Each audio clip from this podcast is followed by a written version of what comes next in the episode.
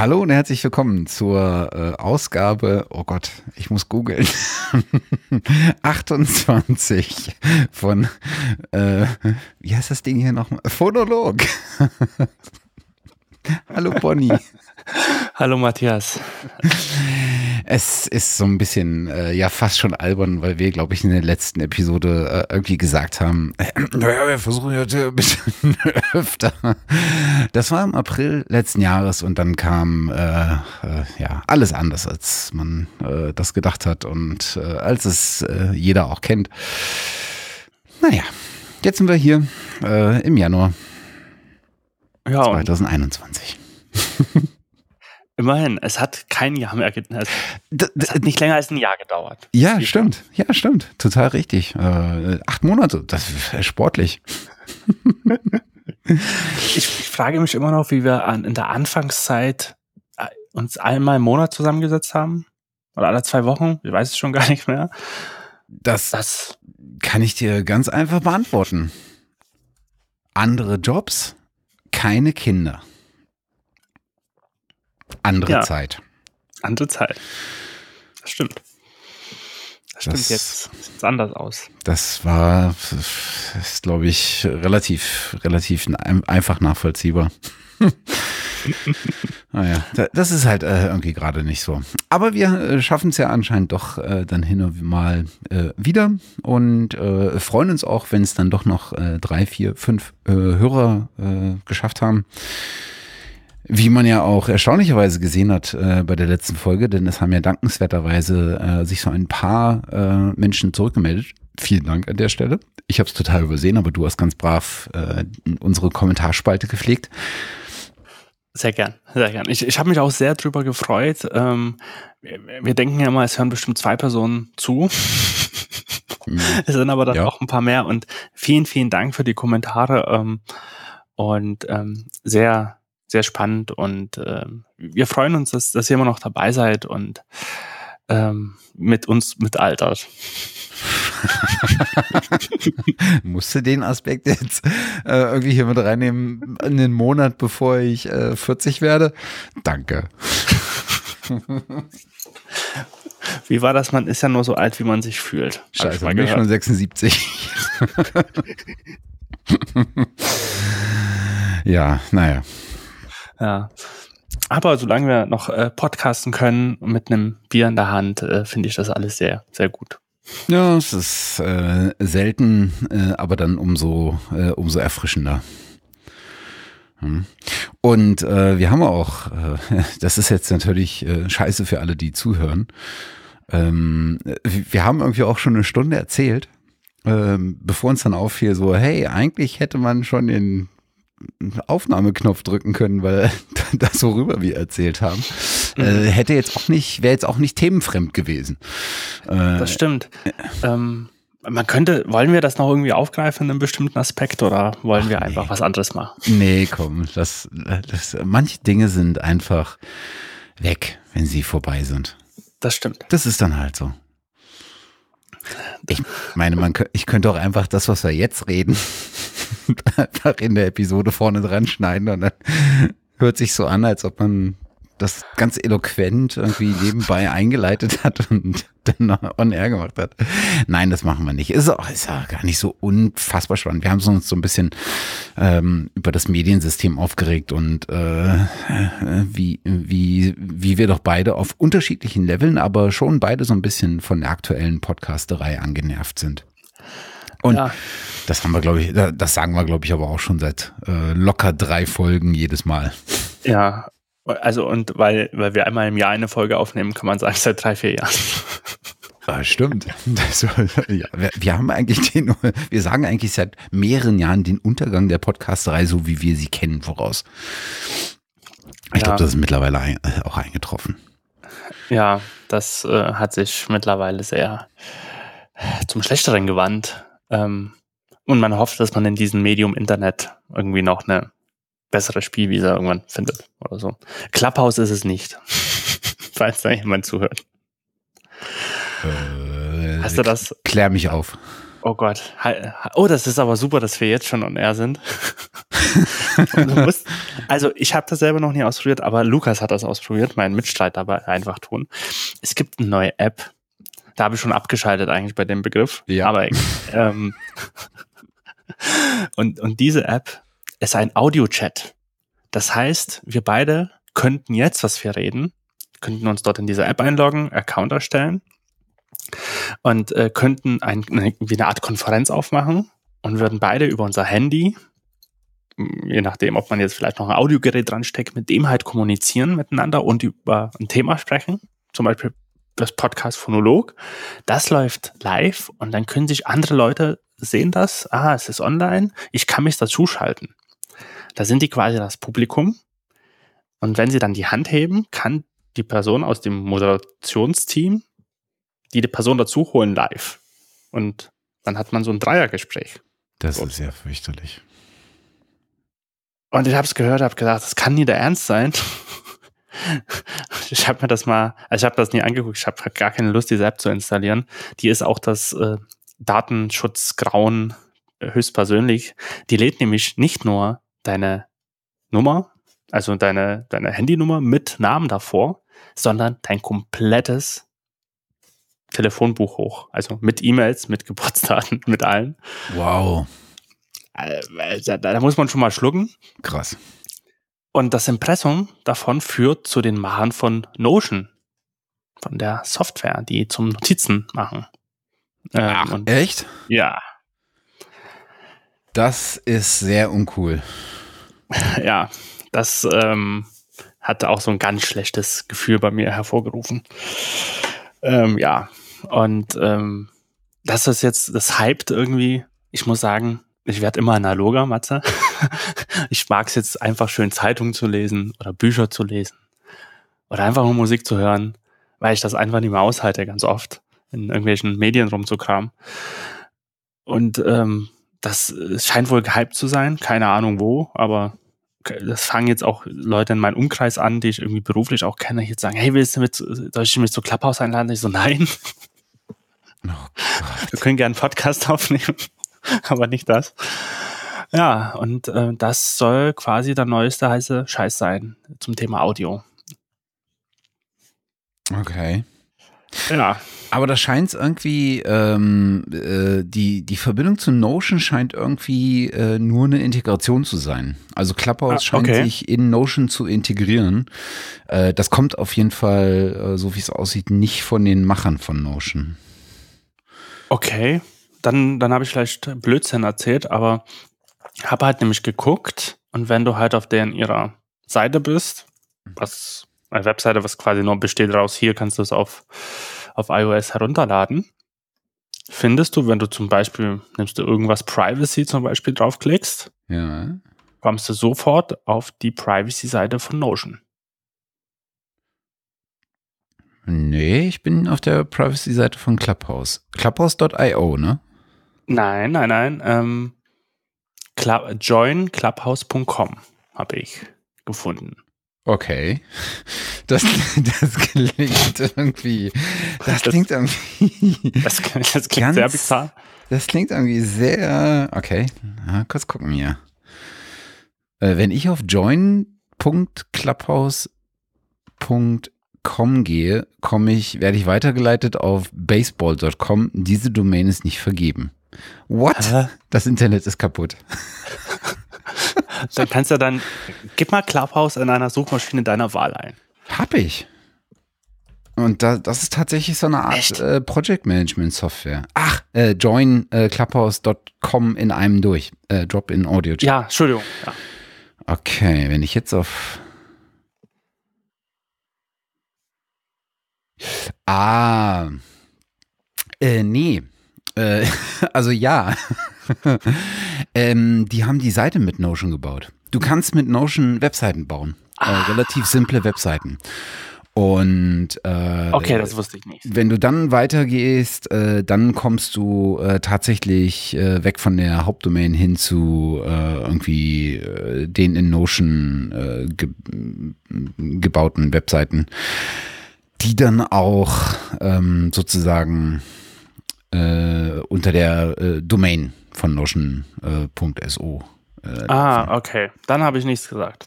Das sieht mir zumindest sehr, äh, sehr danach aus. Wer steckt denn dahinter?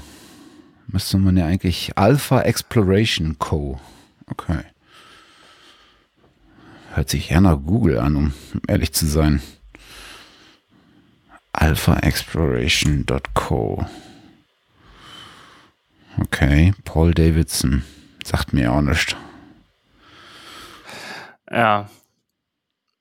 Da kann man wieder. Ja. Okay, war mir total neu, habe ich vollkommen äh, äh ver, äh, ver irgendwie ver, wie sagt man, verschlafen. Ach, sieh an hier. Äh, der Gründer äh, ist äh, ehemaliger Pinterest-Mitarbeiter. Mhm. Äh, und natürlich einer von Google auch noch mit dabei. Natürlich. Die haben gleich nochmal 12 Millionen Dollar Wagniskapital eingesammelt. Nicht schlecht. Ist trotzdem nichts für mich. Ich finde ich ganz fürchterlich, das Konzept. Aber das bin ich schon. Ja, aber mir geht es sehr ähnlich. Also ich bin da sehr, sehr skeptisch. Also es, es scheint wohl irgendwelche Anwendungszwecke zu geben, dass Leute, also der Lukas hat das mit den dann ausprobiert im Flurfunk-Podcast, den Medien, Pod, Mitteldeutschen Medien-Podcast, den er mit Peter Stavovi zusammen macht. Und die haben das dann über, über die äh, Notion, hätte ich fast gesagt, Entschuldigung, über Clubhouse halt gestreamt, mhm. um das einfach dann zu probieren. Und da hat sich jemand wirklich mit einer Frage reingeschaltet, der mhm. Medienberater, whatever, Agenturberater war. Und äh, das war ja auch jemand, der nichts mit dem Podcast zu tun hatte, sondern extern da sich irgendwie rumgetrieben hat. Aber ich weiß nie, ich weiß nicht, mich nervt das auch irgendwie so wieder. Und äh, dieses Gehype nervt mich sowieso mittlerweile komplett. Ja. Und ja, weil, äh, ja dass man immer äh, bei, bei allen Medien, die so auf dem Markt sind, immer irgendwie Influencer dafür produzieren muss und dann, dass insbesondere sich so Leute, äh, die glauben, sie müssten sich an eine bestimmte äh, Zielgruppe wenden, dann immer so diesen Drang haben, oh Gott, das, das nutzt die Zielgruppe bestimmt total oft, da müssen wir jetzt auch sein. Das sind so Politiker sind so, oh, mhm. ganz fürchterlich. Ich denke mir so, nein, da gehörst du nicht hin lass das. Ich meine, mach dich doch nicht albern. Mach Politik, dass die Leute zu dir kommen, dass die Leute sich über deine Inhalte bei dir äh, informieren wollen und nicht, dass du ihnen mit einem mit einem Knebel im Mund die Inhalte in den Hintern bläst. Ah, fürchterlich. Das, das ich finde, ich finde Influencer übergriffig. In ja, jedweder Form. Ich das ist ganz, ganz schlimm. Scheiße, ich bin so ein alter Fahrt geworden. Das ist so, das ist so fürchterlich. Das ist so. Aber, aber äh, weiß ich nicht, finde ich gar nicht. Ich bin auch, ich bin auch mittlerweile bei ganz vielen Themen eher kritisch, so, die ich vielleicht als, wo ich, kann man das sagen, jünger war, ähm, also Anfang 20 war so ja, irgendwie lockerer gesehen habe, vielleicht auch irgendwie mitgemacht habe, aber ich, ich, ich, ich weiß nicht. Also ich, ähm, habe ja schon in dem Vorgespräch erzählt, dass ähm, bei mir es familiär so ein bisschen schwer war, jetzt so die letzten anderthalb Monate ähm, durch verschiedene Todesfälle leider. Und das sind halt alles Generationen, die halt die anders gelebt haben, so in, na, die anders Medien konsumiert oder haben oder sich anders beschäftigt haben. Und ich finde das eigentlich, ist man romantisiert das natürlich sehr, aber in, einigen Aspekten, das finde ich ein viel entspannteres Bewusstsein, so für, für manches. Äh, und ähm, vielleicht deswegen lese ich auch selber gerade, zumindest habe ich noch die Zeit, ich werde ähm, voraussichtlich auch Papa und ähm, da ist es halt so, dass, dass man, ähm, dass es da so ist, äh, sage, okay, gut, ich lese jetzt einfach mehr und tu mal mehr und ähm, beschäftige mich halt mit Sachen, die, die ich irgendwie reichhaltiger finde, als sich mit irgendeinem Hype hinterher zu rennen und irgendwas, was digital eh irgendwann kaputt ist und wieder weg ist. So. Ja, es ist, ach, ich, fürchterlich. Ich habe gerade geguckt, weil ich, ich glaube, vielleicht ist das ein Effekt, den wir damals hatten mit, mit Twitter da haben irgendwie auch alle die Hände über den Kopf zusammengeschlagen. Warum denn? Und, und wir waren irgendwie dann mhm. davon ganz angetan. Ähm, und ich habe gerade mal geguckt, wann ich den letzten Tweet gesendet habe über meinen Account, der nichts irgendwie mit der äh, mit einer Podcast-Folge, die ich veröffentlicht habe, zu tun hatte. der ist vom 11. Juli 2019. Äh, ja. ja. das Ding ist tot für mich. Tatsächlich nutze ich das mhm. auch gar, nicht mehr. Ähm, ja. Wahnsinn. Wahnsinn, wie man, wie man sich auch so, so verändert mit auch so Dingen, die einfach einen anderen Rang dann plötzlich einnehmen. Ja. Ähm, und, und dann irgendwie sich der Zeithorizont verschiebt oder sowas. Und ja, vielleicht ist es sowas, was, was in, mit einer bestimmten Alterskohorte zu tun hat. Vielleicht ist das auch was, was man mit einer bestimmten Sozialisierung zu tun hat. Also wenn du in Kreisen unterwegs bist, beruflich, keine Ahnung, in Marketingunternehmen, in Medienunternehmen, deren Job das im Prinzip ist, sich mit sowas zu beschäftigen und darauf im Laufenden zu bleiben. Ob sie es wollen oder nicht, ähm, dann kann ich das ja auch nachvollziehen, aber Nee, ich merke immer wieder, das ist für mich einfach überhaupt nichts. Muss es ja auch nicht. Nö, also. genau, genau. Ich meine, vieles hat ja auch seine Zeit und ähm, du hast ja auch, warst ja ganz exzessiv beim Twittern, in positivster Art und Weise vor, als wir uns kennengelernt haben. Ähm, ja. Ja, da war ich und, Heavy und User, das stimmt. Und da war das ja auch ein, ich, ich, ein tolles, tolles Zusammenfinden von, von Leuten, die sich interessieren gegenseitig so für Themen ja. und, und, für, und für, für Ideen und so weiter. Und jetzt ist es halt, naja, Aufregung folgt Aufregung, folgt Empörung. Und darauf habe ich zum Beispiel auch keine Lust, kein Interesse mehr. So und äh, oder überhaupt kein Interesse. So, ähm, weil das halt dann auch nichts mit irgendwie Austausch oder, oder so zu tun hat, sondern wer, wer schreibt irgendwie den viraleren Tweet oder so oder äh, ja. Das ist, das ist Twitter 2021 so. Ja, es ist so eine Mischung aus Selbstbestätigung und Selbstvergrößerung der eigenen Position, so, so ein Echokammer-Effekt, äh, Trollerei, äh, Nazis, äh, Beleidigungen, äh, Werbung und Marketing von Leuten, die man, äh, mit denen man nichts zu tun haben will. Und ganz, ganz wenig solide, ruhige, bedachte, drüber nachgedachte Inhalte. Vielleicht ist es mhm. auch nicht die Plattformen für solche Inhalte, weiß ich nicht. Ähm, aber ja, Zeiten ändern sich und Menschen ändern sich auch und ähm, es ist wahrscheinlich sogar müßig, sich darüber Gedanken zu machen.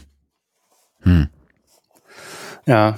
Jetzt haben wir es geschafft, schon am Anfang der Episode den totalen Runterbringer zu, Super. zu, zu Super. platzieren. Wir, wir haben das voll drauf mit dem Podcast-Marketing. Das wollte ich auch gerade sagen. Also, wenn jetzt jemand unseren Podcast hört und wir uns beraten lassen wollen würden. Auch ja, auch so ein Thema, was wir im Vorgespräch hatten. Ähm, zum, von, von jemandem, der meint, ey, da kann Podcasten und ähm, der wird uns auf jeden Fall beibringen, wie wir es äh, machen können und besser machen können. Der hätte jetzt gesagt, es ist zu negativ. Es ist viel zu kritisch. Äh, das muss mehr glänzen. Mhm. Ach, das ist, echt, das ist echt. Muss ich oh, wirklich zusammen, zusammenreißen, dass ich, dass ich mich da nicht immer aufrege über solche Leute. Na egal, man soll sich nicht über andere Leute aufregen, man soll sich lieber den schönen Dingen äh, zuwenden. Ja. Ähm, was ging bei dir so? Du hast ja so, so ein paar Projekte betrieben. Ja. Ähm, es ist ja viel passiert seit dem letzten Mal, aber ich muss damit aufhören. Das ist wirklich, ähm, es fängt an, äh, mich selbst zu nerven. Ähm, ich habe ganz viel Sounddesign betrieben letztes Jahr oder betreibe immer noch und ähm, sehr viel vor allen Dingen auch für die Zukunft, ähm, weil das ist auch so ein, so ein, so ein Thema, das habe ich ja auch so ein bisschen angeschnitten mit, mit den, im Vorgespräch hatten wir so erzählt, ja, ich habe ja verschiedene Sachen gemacht. Ich habe einmal Podcasts ähm, produziert mit, mit meinem Mitschalter Lukas bei Einfachton ähm, als Auftragsproduktion oder als Workshops. Dann ähm, habe ich aber eigentlich immer viel Tonbearbeitung gemacht, dann immer mehr auch Sounddesign für, für Videos und teilweise auch mal Kurzfilme, jetzt viel Dokus äh, für Arte oder die auf Arte gezeigt werden oder auch für Podcasts und ähm, habe lange nicht gewusst, okay, wo, wo, wo ist meine, wo ist meine, was würde man sagen, vielleicht Steckenpferd, wo, oder wo, wo möchte ich denn eigentlich hin damit? So, als vielleicht größere Idee oder größere Vision. Und ich äh, gehe immer weiter weg von dieser Podcast-Produktion. Ähm, zumindest äh, als also so wirklich äh, zu sagen, wir machen jetzt ein Projekt nach dem anderen, sondern höchstens nur Projekte, wo ich sage, ja, das gefällt mir als Thema, das finde ich wertvoll, das, äh, das ist spannend. Ähm, das ist ein wirklich ein Mehrwert für, für andere. Das hat äh, unterhaltsame Aspekte oder journalistische Aspekte oder wie auch immer. Ähm, und sage, okay, gut, ich Sounddesign finde ich super, also mit, mit Sound spielen und arbeiten. Und da sind ähm, so verschiedene Dinge entstanden. Zum einen eine Serie auf Arte, die heißt Psycho. Dabei geht es um die Psychologie des Menschen, ganz allgemein gesagt. Äh, in, in Details geht es um Themen wie Angst, Resilienz, ADHS, Begehren zum Beispiel. Und ähm, da, da wird halt, werden verschiedene Personen halt begleitet, die zum Beispiel ADHS haben und äh, wie die ähm, äh, in ihren Alltag damit umgehen und äh, was für Gedanken die dazu haben. Und man kann den äh, Personen sehr äh, nahe kommen oder sehr nachfühlen, wie, wie es denen geht und was sie empfinden. Und ähm, die Idee von der Produktionsfirma war und auch Wunsch von der Arte-Seite, ähm, das auch mit Sound darzustellen zu sagen, okay, was, was passiert eigentlich äh, auch innerlich? Also wenn die Person ähm, eine, eine Angstattacke zum Beispiel hat, bei dem Thema Angst, ähm, bei der Angstfolge, wie kann man das in Sound irgendwie auch darstellen, ohne vielleicht auch zu plakativ zu werden? Oder bei ADHS haben die Personen auch ganz äh, genau beschrieben, wie sich das im Kopf anfühlt. Und das Gefühl habe ich versucht, mit Sound nachzubilden. Und das ist, äh, sind schöne Folgen entstanden, vier Stück an der Zahl, wenn ich gerade richtig zähle. Und ähm, das, das ist ein sehr spannendes Projekt, was mir viel Spaß gemacht hat. Oder auch ähm, mit der Süddeutschen Zeitung, mit dem ich ähm, gerade viel zusammenarbeite in Richtung Podcasts. Die haben eigene Podcast-Produktionen, die produzieren aber auch mit anderen Partnern zusammen. Ähm, zum Beispiel der Podcast Plattform FIO. Jetzt könnten wir wieder so Aspekte anbringen, aha, ist eine vollgeschlossene Plattform und so weiter. Das stimmt natürlich auch. Also dort ist es so, dass äh, man gegen äh, einer monatlichen Gebühr Zugang zu Podcasts bekommt, die man äh, konsumieren kann. Und ähm, die machen Co-Produktionen, das heißt, ähm, die sind erst auf FIO zu hören und dann später auf der oder hinter der Paywall der Süddeutschen Zeitung. Und äh, dabei ging es zum Beispiel um den NSU-Komplex bei Deutsche Abgründe oder zum Beispiel bei der Mafia-Prinzessin ähm, ging es äh, oder, oder es geht um eine Geschichte einer Frau, die ähm, eigentlich ihr ganzes Leben erlogen hat bei ganz vielen Aspekten. Also hat, das ist eine unglaubliche Geschichte mit ganz, ganz vielen Facetten, wo sie eigentlich den ähm, Redakteuren von und Autoren der SZ eigentlich so eine Lüge nach der anderen irgendwie aufgetischt hat und sie haben sie immer damit konfrontiert und eigentlich hat sie immer ist sie davon ausgewichen und und so weiter und hat sie so eine ganze Traumwelt auch irgendwie erschaffen. Auch sehr spannend. Ähm, oder zum Beispiel 40 Jahre Oktoberfestattentat. Ähm, der bei dem Podcast von der Süddeutschen das Thema erschienen ist in zwei Teilen und da sind auch verschiedenste Soundeffekte von mir zu hören. Und ich habe mir jedes Mal halt überlegt, okay, was ist das Thema, wie kann man das illustrieren oder wie, was kann man denn darstellen, was man gerade zu dem Thema als Aspekt hat, was man dazu fühlt und äh, habe da ganz verschiedene Sounds äh, entwickelt, äh, die immer wieder als, als ähm, zum Einsatz kamen, zum Beispiel bei äh, dem Thema des NSU ging es halt viel um ähm, Protokolle, um Gerichtsprotokolle, die vorgetragen wurden.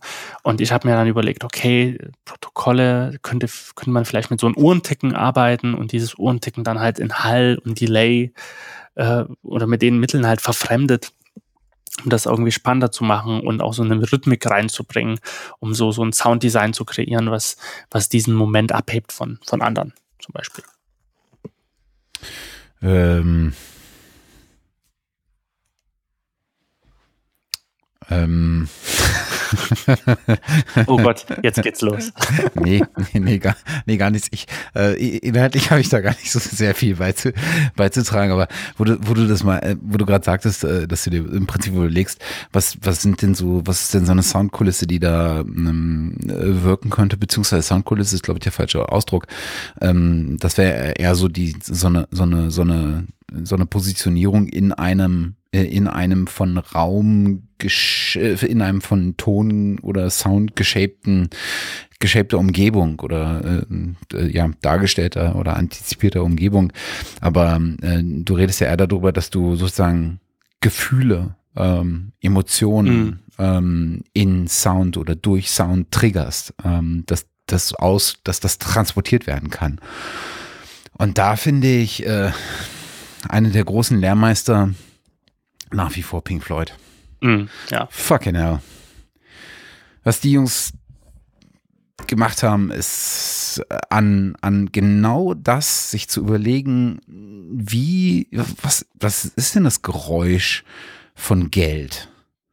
Ja, mm. Kitsching, ja, eins der vielen Geräusche. Hat auch schon Depeche Mode ge, äh, gehabt äh, in Everything Counts. Aber ähm, was ist denn das Geräusch von einem Kalender? Ähm, was ist denn das Geräusch von Zeit? Ja, Uhrenticken, aber auch ein Zug, der schnell fährt, mhm. etc.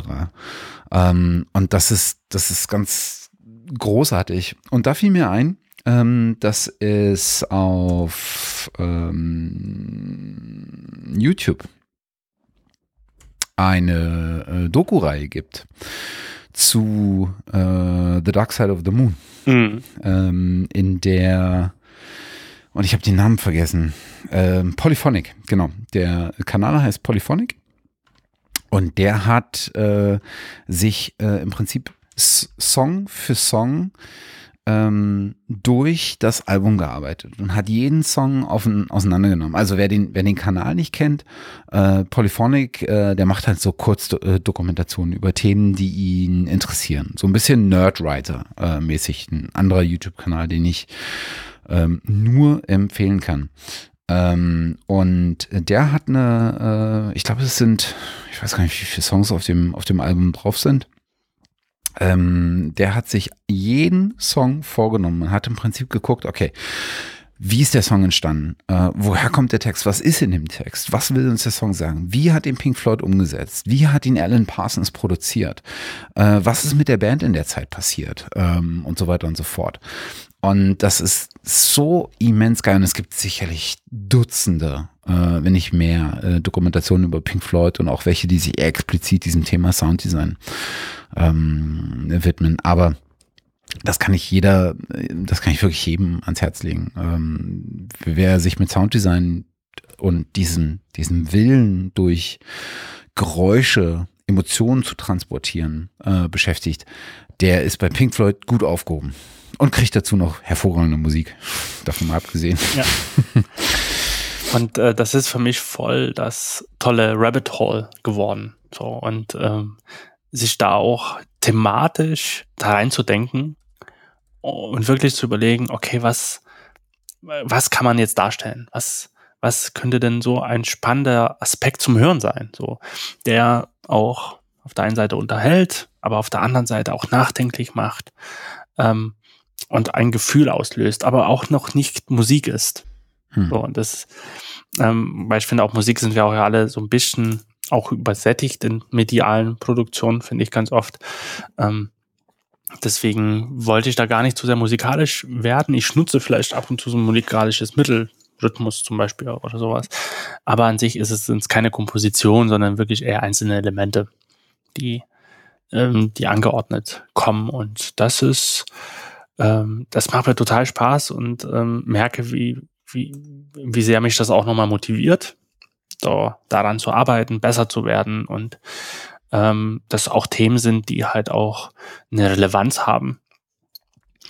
Und da bin ich sehr fleißig dran und ich bin auch an verschiedenen oder an einer größeren Soundinstallation dran. Ich habe nämlich neben den Sachen wie, wie die Podcast-Produktion und äh, Sounddesign für Videos und Film ähm, auch vielleicht, jetzt muss man nachzählen, so zwei, drei Soundinstallationen gemacht, auf, die auf verschiedenen Festivals auch gezeigt worden sind, mit meinem Künstlerkollegen Sven Sauer. Und ähm, da bin ich auch gerade dran, was eigenes zu konzipieren.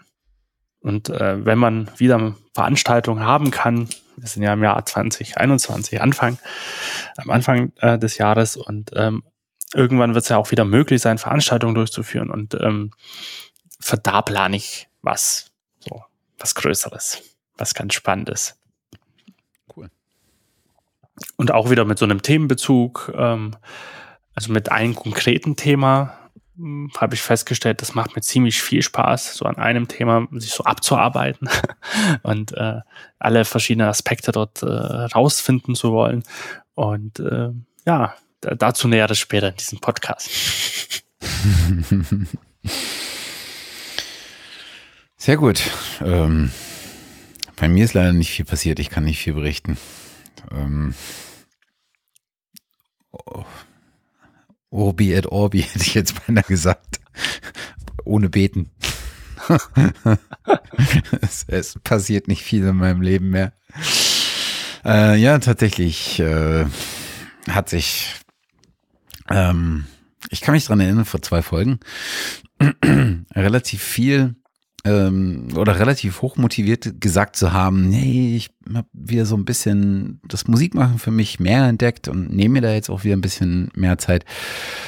Ähm, ja, äh, setze Furzgeräusche ein, war nix. Äh, Komme ich einfach gerade nicht zu. T tatsächlich, also ich, ich habe nach wie vor einen echt hohen Drang, aber äh, einfach keine Zeit. Insofern äh, um, umso besser, dass du so kreativ unterwegs bist. Das äh, erschlägt uns, äh, das, äh, das wirft gutes Licht auf uns beide. Aber dann lass uns doch einfach gleich äh, beim, beim Thema bleiben. Ähm, ich meine, das hatten wir ja öfter mal schon äh, auf dem Themenradar. Ähm, so Sounddesign, das weite Feld der Tongestaltung.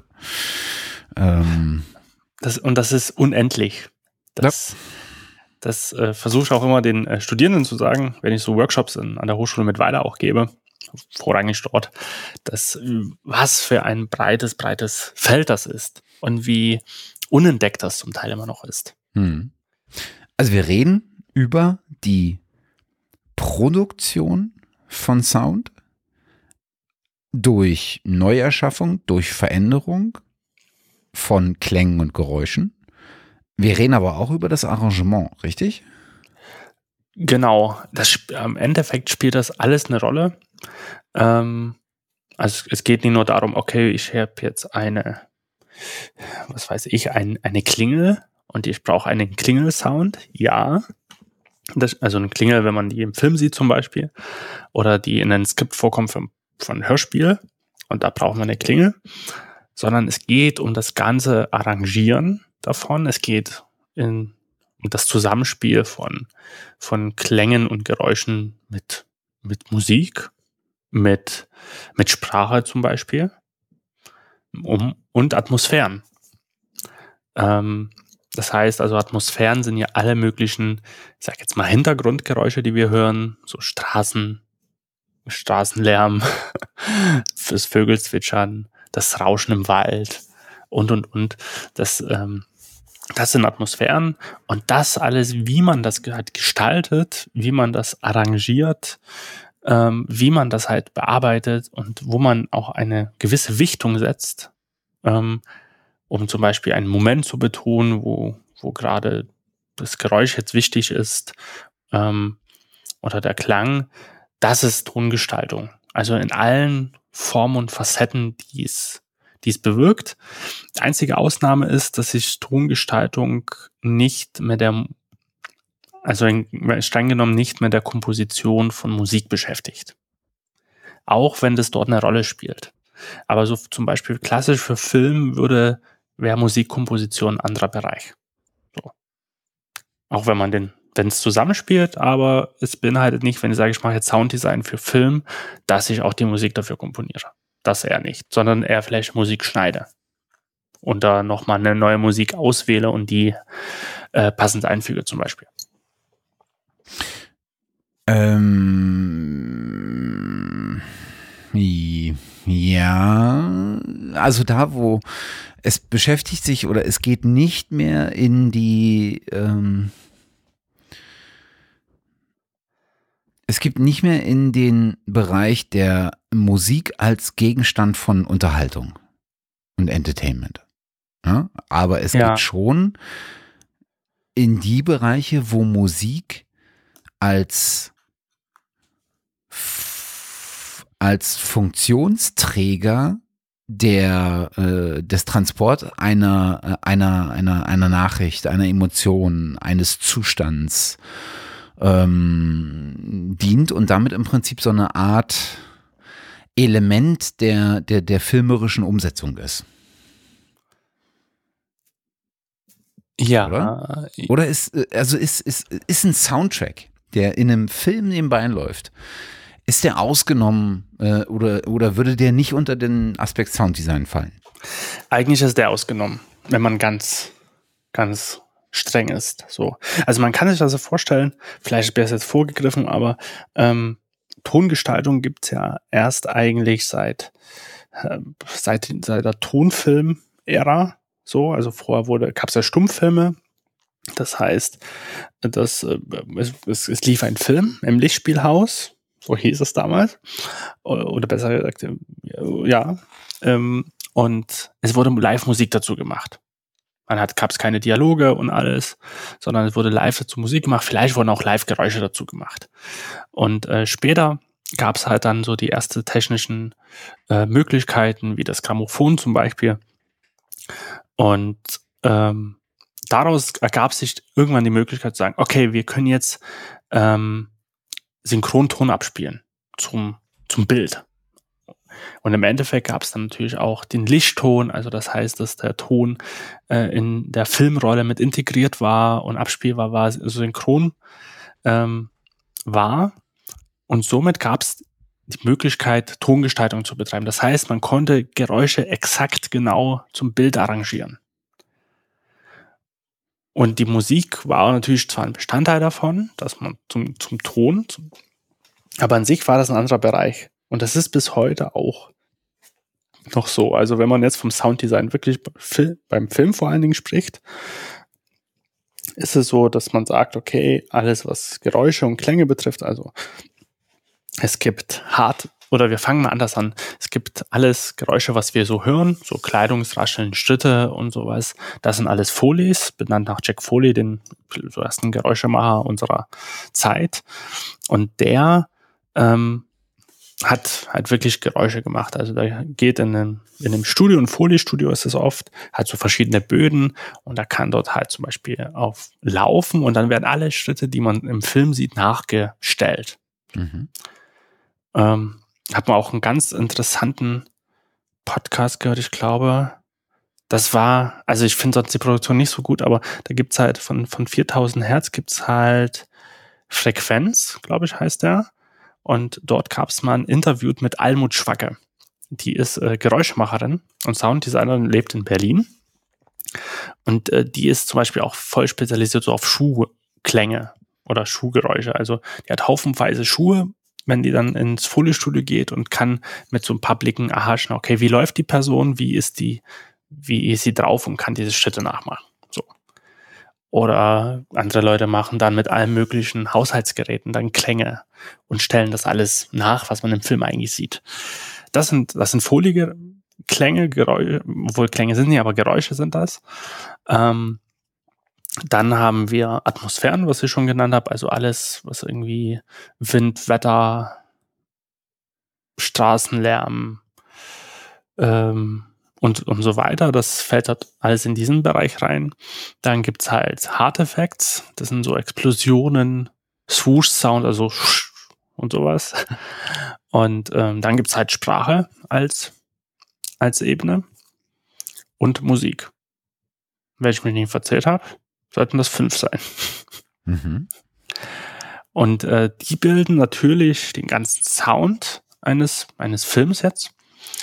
Ähm, und Sounddesign bedeutet halt die vier, also eigentlich wirklich die erstmal grundsätzlich drei Ebenen äh, zu bearbeiten. Also die Folies, die Hard Effects und Atmosphären, aber auch das Arrangieren im Zusammenspiel mit Musik und Sprache. Mhm. Das ist eigentlich klassisch Tongestaltung oder Sound oder wie man es auch nennt, Sounddesign mhm. für Filme.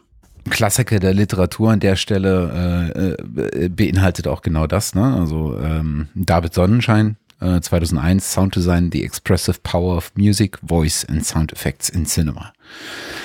Jetzt natürlich ausgeweitet auf äh, Games, äh, hm. Animationen, ja, äh, alles, was es an neuen Dingen gibt. Äh, und mit Sicherheit gibt es eine Menge mehr, als, als David Sonnenschein damals ähm, geschrieben hat. Aber da, da, an das Buch kann ich mich erinnern. Ähm, das war zumindest lange Zeit mal so ein äh, eins der Go-To äh, Bücher, wenn, wenn einen das äh, Thema interessiert. Ich glaube, Andy Fennell war noch ein anderer, ähm, der da, der da relativ äh, gut dastand.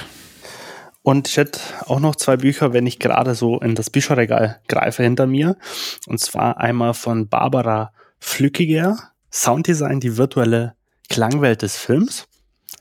Ähm, also eine sehr, ein sehr wissenschaftliches Buch. Die hat verschiedenste Filme analysiert, wie die halt auf uns wirken und bietet viele Hintergrundinformationen. Und auch noch von Thomas Görne, Sounddesign, Klang, Wahrnehmung und Emotion die packen wir auch noch mal mit rein. Also sind, mhm. da gibt es ganz, ganz viele Grundlagen, wie halt dieses Zusammenspiel vor allen Dingen ähm, seine Wirkung dann entfaltet im, im Film. So, weil das Spannende am Film ist, äh, dass es natürlich immer ein Zusammenspiel mit dem Bild gibt, was, ähm, was verschiedenste Optionen öffnet, von, von Rhythmik jetzt zum Beispiel. Also wie kann ich passend rhythmisch Sounds zum, zum Bild schneiden? Oder halt, es eröffnet auch die Möglichkeiten, dass Sound so vorgreifend erzählt. Also man kann ja schon Klänge in einem in einer Szene davor setzen und dann öffnet sich diese Szene und ähm, so ganz klassisch einfaches Beispiel, man ist in einer Wohnung, ist, ähm, ähm, ist gerade am Kochen und hört alles Mögliche an der Küche und dann klingelt das und dann geht man zur Tür.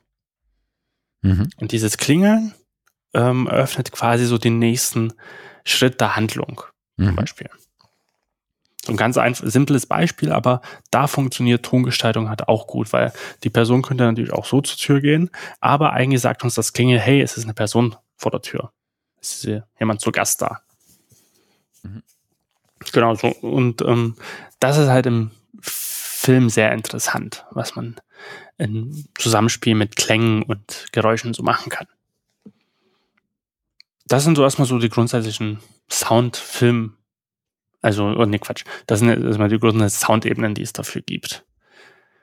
Und ähm, ich rede halt viel gerade vom Film, weil das dort so viel seine Ursprünge hat. Und mittlerweile, wie du schon auch gesagt hast, gibt es ja andere Bereiche wie Games. Ähm, bei Podcasts, die ich ja auch in den Hausmeisterei-Themen so erzählt habe, da kommt es auch mal mehr zur Anwendung. Oder natürlich ein klassisches Beispiel, was eigentlich nicht unbedingt gleich anfällt, aber was ganz, ganz viele auch in Deutschland konsumieren, sind Hörspiele zum Beispiel. Mhm. So, also dort wird Sounddesign eigentlich schon auch lange angewendet, um mhm. die Geschichten zu erzählen. Was ich, was ich ganz spannend finde, ist, äh, also Hörspiele äh, definitiv auch, wobei Hörspiele, finde ich, ist, ähm, hat nochmal eine Sonderstellung, weil da tatsächlich finde ich Sounddesign eine, äh, eine aus. Nee, das, nee, kann ich auch nicht so sagen. Aber ich finde, da ist Sounddesign noch ein bisschen zurückgenommen. Ich glaube, hm. um den Stimmen bewusst mehr Platz zu geben äh, weil das tragende Element da tatsächlich die Stimmen sind. Ähm, und du, wenn du auf derselben Ebene Audio und Stimme, äh, ich glaube, dann konkurrieren die zu sehr miteinander, weil du kein unterstützendes anderes Element mehr hast. Du hast keine visuelle mhm. ähm, Visualität mehr, äh, die dir sozusagen da noch ein bisschen Hilfe ähm, geben kann, jetzt bestimmte Geräusche zum Beispiel zu deuten, zu verorten etc. Was ich aber ganz spannend finde, ist äh, ähm, den Aspekt Games. Mhm. Weil der, der, der große und tragende Unterschied ist ja, Und tatsächlich ist er nicht mehr kein, ist das nicht mehr ein Alleinstellungsmerkmal, weil viele Filme mittlerweile zu großen Teilen digital entstehen, ähm, also im Greenscreen-Studio oder tatsächlich ähm, vollkommen animiert. Ähm, aber Games und auch, und auch digital entstehende Filme haben ja den, äh, den, äh, die Besonderheit, dass die, die gesamte Welt, dass du die gesamte Welt erschaffen musst. Ne? Du musst, du, du musst die visuelle Ebene erschaffen komplett. Musst halt, wenn du irgendwie ein, keine Ahnung, ein Pärchen auf einer Bank in einem Park im Vordergrund hast, musst du trotzdem den Himmel mitgestalten. Musst trotzdem äh, den Hintergrund äh, mit der Skyline mitgestalten. Musst immer alles mitgestalten. Und auf derselben Ebene ist, ist, ist die auditive äh, Geschichte. Du musst die komplette Welt mit Audioinhalt füllen. Nicht nur das Pärchen, was den, was den Dialog führt. Nicht nur die Bank, die knarzt, wenn die beiden sich bewegen. Nicht nur das Eichhörnchen, äh, was äh, im Hintergrund irgendwie äh, seine Nüsse vom Baum schmeißt oder der Vogel, der äh, oben im Baum sitzt und sein, und sein Lied trällert. Nein, du musst auch den Wind miterzählen, äh, wenn er denn da sein soll. Du musst das Flugzeug, was am Himmel den Kondensstreifen äh, gerade zieht, miterzählen. Und das, finde ich, macht diese, macht diese Dinge, also digitale Produktionen von, von Filmen, aber insbesondere auch von Games, so spannend. Du musst auf allen Ebenen die komplette Welt erzählen. Mhm. Und das finde ich, das ich großartig. Und das ist total vielfältig. Ja, ja, ja, klar. Du kannst ja auch, du kannst ja, du kannst ja nicht nur äh, das Hinzufügen von Geräusch ist ja sozusagen äh, mehr oder weniger der Standard, aber du kannst ja auch das bewusste Weglassen von Geräuschen als Stilmittel einsetzen. Also du kannst ja auch in beide Richtungen argumentieren. Und dann kannst du auch mit, nicht nur mit Lautstärke, mit der Art des Geräusches, mit Geräuschen verfälschen, äh, etc. Also die, die, das, das Toolset, nenne ich es jetzt mal, ist ja, ist ja nahezu unbegrenzt, was du machst. Und ähm, das ist so ein bisschen, ich habe, wer hat das gesagt? Oh, ein ganz berühm, berühmter eigentlich Sounddesigner, vielleicht komme ich noch, ah, Richard King war das.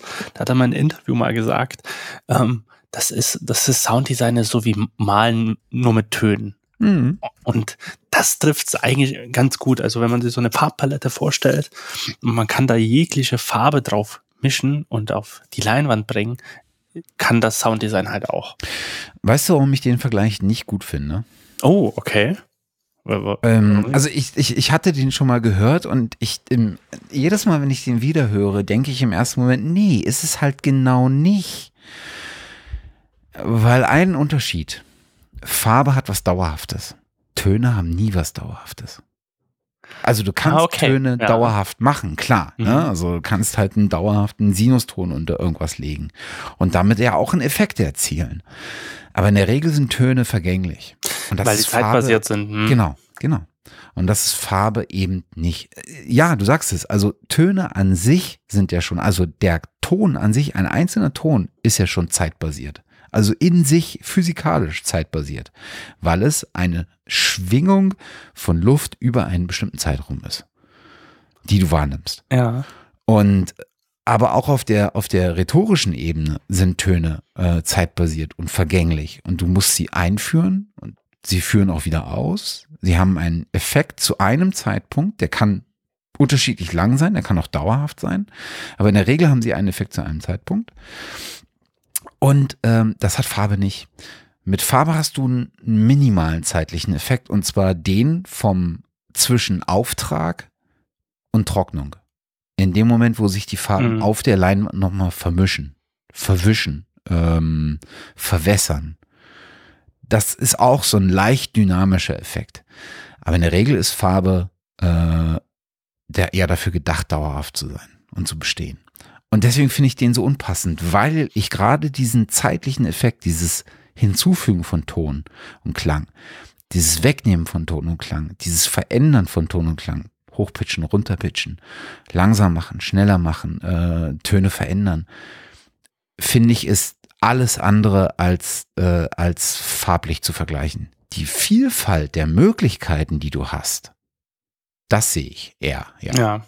ich habe das auch immer eher so verstanden. Mhm, also ja. ich habe das nie ganz, also nicht von dem das eins zu eins äh, zu sehen, das habe ich vielleicht auch falsch ausgedrückt gerade, sondern es geht mir auch wirklich um den Aspekt der klanglichen Vielfalt, mhm. die du hast. So, weil, weil ich, ich glaube so, wenn man sich damit nicht so beschäftigt, ja, also wenn ich jetzt, keine Ahnung, auf einer Party bin und irgendwie erzähle, was ich irgendwie tue, weil mich irgendjemand vielleicht gefragt hat, ähm, sagen, es ist so vieles okay, aber was kann man mit Tönen denn machen? So. Und dann sage ich, du kannst auch alles, also du kannst alles mit Sound oder, oder vieles darstellen. Also, weil du halt genau so eine Farbpalette hast, wie Sound klingen kann.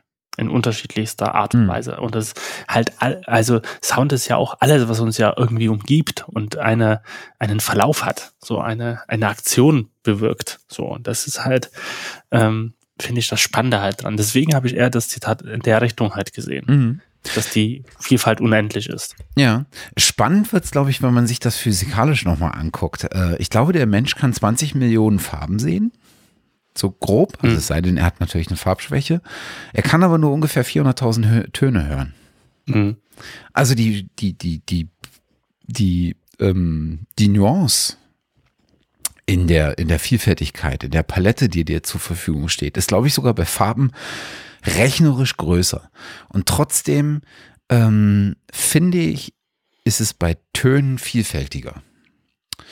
Weil ich glaube, da, dass da ein Element von Unterschiedlichkeit zum Tragen kommt. Mhm. Ne? Also eine Farbe ist halt eine Farbe, die unterscheidet sich halt im Farbton. Auch da Ton wieder, ne? Also, ähm, weil es ja auch zeitbasiert ist. Ne? Ist ja ne, eine, eine, Schwingung, die du, äh, also eine Wellen, eine Lichtwellen, äh, ja. Lichtwelle, die in einer bestimmten in einer, in einer bestimmten Art und Weise schwingt. In einer bestimmten Frequenz, das genau, ist ja im genau. Endeffekt, ja. Ähm, und äh, ich finde bei, bei Geräuschen und bei Klängen hat das, äh, sind die, ist, ist die wahrnehmbare Unterschiedlichkeit größer. Mhm. Weil ja auch noch andere Aspekte eine Rolle spielen. Also es spielt natürlich die die, die Frequenz eine, eine Rolle, ganz klar auch. Aber es gibt, aber, aber Töne sind ja eine Mischung aus Frequenzen. Ja. Also nee, Töne nicht. Geräusche sind eine Mischung aus und Klänge sind eine Mischung aus Frequenzen. Ja. So, Töne sind natürlich keine, weil Töne, es kann ein Sinuston, hat eine Frequenz. So, so grundsätzlich. Aber wenn ich das natürlich auch mit anderen Sachen mische, klingt er ja ganz anders. So, Bassdrum zum Beispiel. Mhm. So, ich habe bei einer Bassdrum, eine Elektro nehmen wir die elektronische, die hat halt einen Bauch, ne, einen Sinusbauch, die hat aber auch einen, einen neusigen Anteil, also einen Rausch, also einen Rauschanteil für, für, die, für diesen Clipper, für diesen Klickeffekt und sowas. Ähm, und daraus entsteht ja zum Beispiel eigentlich ein Geräusch oder in dem Fall ist es ja ein Klang. So. Mhm. Genau, also aus dieser Mischung, also ein Ton ist ja eigentlich immer ein, ähm, eine Schwingung, eine berechenbare Schwingung. So Sinus, Dreizack, Square, was auch immer. Und ein Geräusch ist eine unkalkulierte oder ein, ein unkalkuliertes oder ein nicht berechenbares Schallereignis. Und ähm, zusammen ergibt das halt einen Klang. So. In Form von allem, was wir irgendwie kennen. Also zum Beispiel Sinustöne gibt es ja in der Realität ja nicht. Also nicht naturell erzeugt. Mhm. So, soweit ich das zumindest weiß. Fällt mir zumindest kein, auch kein Beispiel ein. Ja, es gibt bestimmt irgendwelche Gegenstände, die du äh, zum Schwingen bringen kannst, die dann wiederum einen gleichmäßigen Ton produzieren können. Aber ja, das, das ist wahrscheinlich schon sehr, sehr, sehr ja, und äh, die Frage ist auch, ob diese nicht schon immer irgendwie unver also verreinigt, also genau. unrein sind. So. Ja, genau, Weil so ein, so ein reiner Sinuston, also wirklich da keinen, keine Krümmung hat oder keine Veränderung in der Schwingung ist, glaube mhm. Weiß ich nicht, ob es den in Natur gibt, ich glaube nicht. Wahrscheinlich nicht. So. Ähm, genau.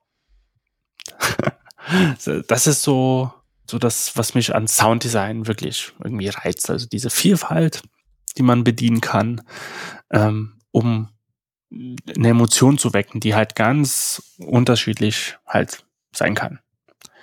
Und äh, die auch bei, die auch einfach ohne Worte halt diese eine Geschichte erzählen kann.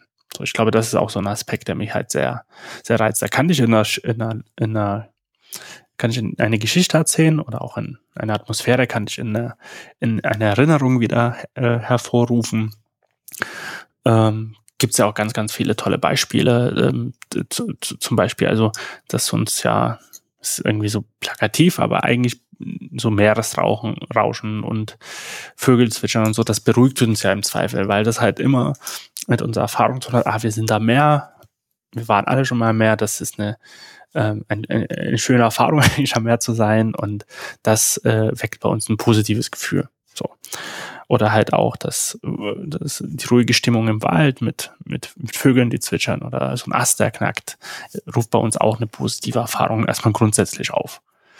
Und, und solche Aspekte nutzt man halt ganz intensiv beim, beim Thema Tongestaltung. Ähm. Ich muss auch erstmal einen Schluck Bier nehmen. Prost. und ich überlege gerade, ob ich gerade eine dumme, äh, eine dumme Frage stellen will oder nicht. Es gibt keine dumme Fragen, habe ich schon mal gehört. Ja, doch, gibt's. das erzählt man so mal seinen Kindern. Es gibt keine dummen Fragen, ihr könnt mich alles fragen, aber eigentlich gibt es schon ziemlich dumme Fragen. ähm,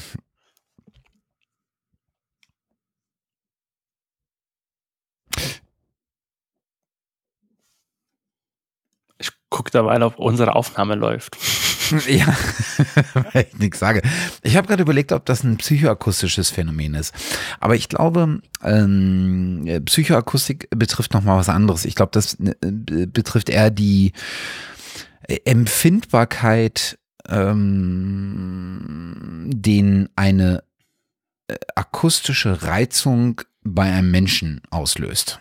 Also wie die akustische Reizung durch zum Beispiel ein Geräusch oder ein Klang oder sowas, wie die wahrgenommen wird. Äh, also sowas wie wie laut ist der Ton, wie, mhm. wie rau ist er oder wie sanft ist er oder wie, ähm, was für ein Impuls liegt dahinter. Das ist, glaube ich, eher so psychoakustisch. Was ich meine, ist aber tatsächlich, oder was du gerade ja auch erwähntest, ist tatsächlich ja diese, äh, dieses Empfinden. Mhm. Also, und das ist ja, erstaunlicherweise doch aber eigentlich äh, nichts, was äh, uns von Anfang an eingeht, also was bei uns ja. akzeptiert, sondern was wir uns aneignen. Ne? Und was äh, vor allen Dingen ähm, zu einem Großteil wahrscheinlich auf Gewöhnung und auf ähm, ähm, ähm wie heißt das, äh, Assoziation mhm. beruht. Ne? Also wenn weil ich als Kind durch den Wald gelaufen bin und von Wildschweinen nachts verfolgt wurde, äh, dann werde ich bestimmt äh, Waldgeräusche und so knacken und, äh, und sowas.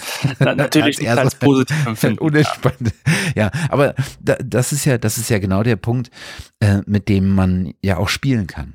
Ne? Das ist ja der, äh, dass man sozusagen sich ja versucht zu verlassen auf so ein, so ein Grundsatz an erworbenen Empfindungen, wenn man bestimmte Töne hört die man auf eine große äh, Anzahl von Menschen übertragen kann, weil die Wahrscheinlichkeit sehr hoch ist, dass wir in etwa dieselben äh, Empfindungen haben, weil wir diese Töne und die Zuordnung, die Assoziation äh, dieser Töne mit schönen Dingen oder schrecklichen Dingen oder sowas irgendwie alle mal äh, erlebt haben und erlernt haben. Und das ist ja das äh, Element, mit dem man dann spielen kann. Ich möchte dir gerne ein schönes Beispiel erzählen, was ich mhm. auch immer in den Workshops an der Hochschule äh, als erstes ähm, durchführe, wenn, mhm. wenn ich so mich vorstelle und äh, sage, was wir so vorhaben. Und dann sage ich, ja, es geht ja um Tongestaltung und um Klang und wie der wirkt und wie er bei uns speziell wirkt. Und ich möchte gerne erstmal so eure Schlüsselbunde, eure Schlüssel einsammeln. Und dann mhm. sammle ich so einige Schlüsselbunde, so zehn Stück zum Beispiel ein und äh, stelle mich so hinter, hinter einem Stuhl zum Beispiel, also so, dass man dass die Studierenden die Schlüssel nicht mehr sehen können. Dann nehme ich mir einen Schlüssel und klapper mit dem. Mhm. Und dann sage ich, müsst ihr jetzt erraten, welcher euer Schlüssel ist. Mhm. Und wie gut klappt das? Ähm, das ist unterschiedlich. Also ich glaube, ich würde meinen Schlüsselbund nicht erkennen. Und es gibt, äh, also es ist meistens 50-50. So. Okay. Also die Hälfte erkennst, die andere Hälfte nicht. Und ich habe dir das, ähm, ich habe mir das nicht selbst ausgedacht, äh, das hat der Harald Fischer äh, mit uns auch damals gemacht in der Ausbildung und der Harald war bei uns zu Gast schon zum, beim mhm. Podcast, glaube Nummer vier oder so. Ich weiß gar nicht. Also das äh, ging um Lehre und äh, Ton, Ton und Lehre, glaube ich, heißt die Folge. Und das ist eigentlich so ein sehr prägnantes Beispiel, ähm, wie man mal demonstrieren kann, okay, ich will, unser Gehirn lernt auch Geräusche ständig dazu. Mhm. Vor allen Dingen Geräusche oder Klänge, die, die das ganz häufig oft wiederholt bekommt. Mhm. Weil niemand von uns stellt sich vor seinen Schlüsselbund und sagt, okay, ich präg mir jetzt ein, wie du klingst. Das macht ja niemand. Aber wir hören den ja ganz häufig am Tag, wenn wir aufschließen, wenn er uns runterfällt und so weiter. Und eigentlich kann man einen Schlüsselbund äh, von verschiedenen Sachen erkennen. Also wenn du natürlich ganz viel, sag jetzt mal, Gerassel hast, was irgendwie am Schlüsselbund hängt, gibt es irgendwas, was plastikähnlich ist oder plastikhaft ist. Dann gibt es irgendwie einen Schlüssel, der besonders klingt, der schwer ist, der eine andere Form hat. Aber auch wenn du natürlich nur ein, zwei Schlüssel hast, klingt das auch schon mal ganz anders, als wenn du 10 oder 15 Schlüssel dran hast. So. Und das ist so ähm, eine Möglichkeit, um zu, zu erfahren, okay, wie ähm, klingt in unserer Umgebung? Und die klingt halt immer unterschiedlich in Form der Kombination, die sie halt ergeben.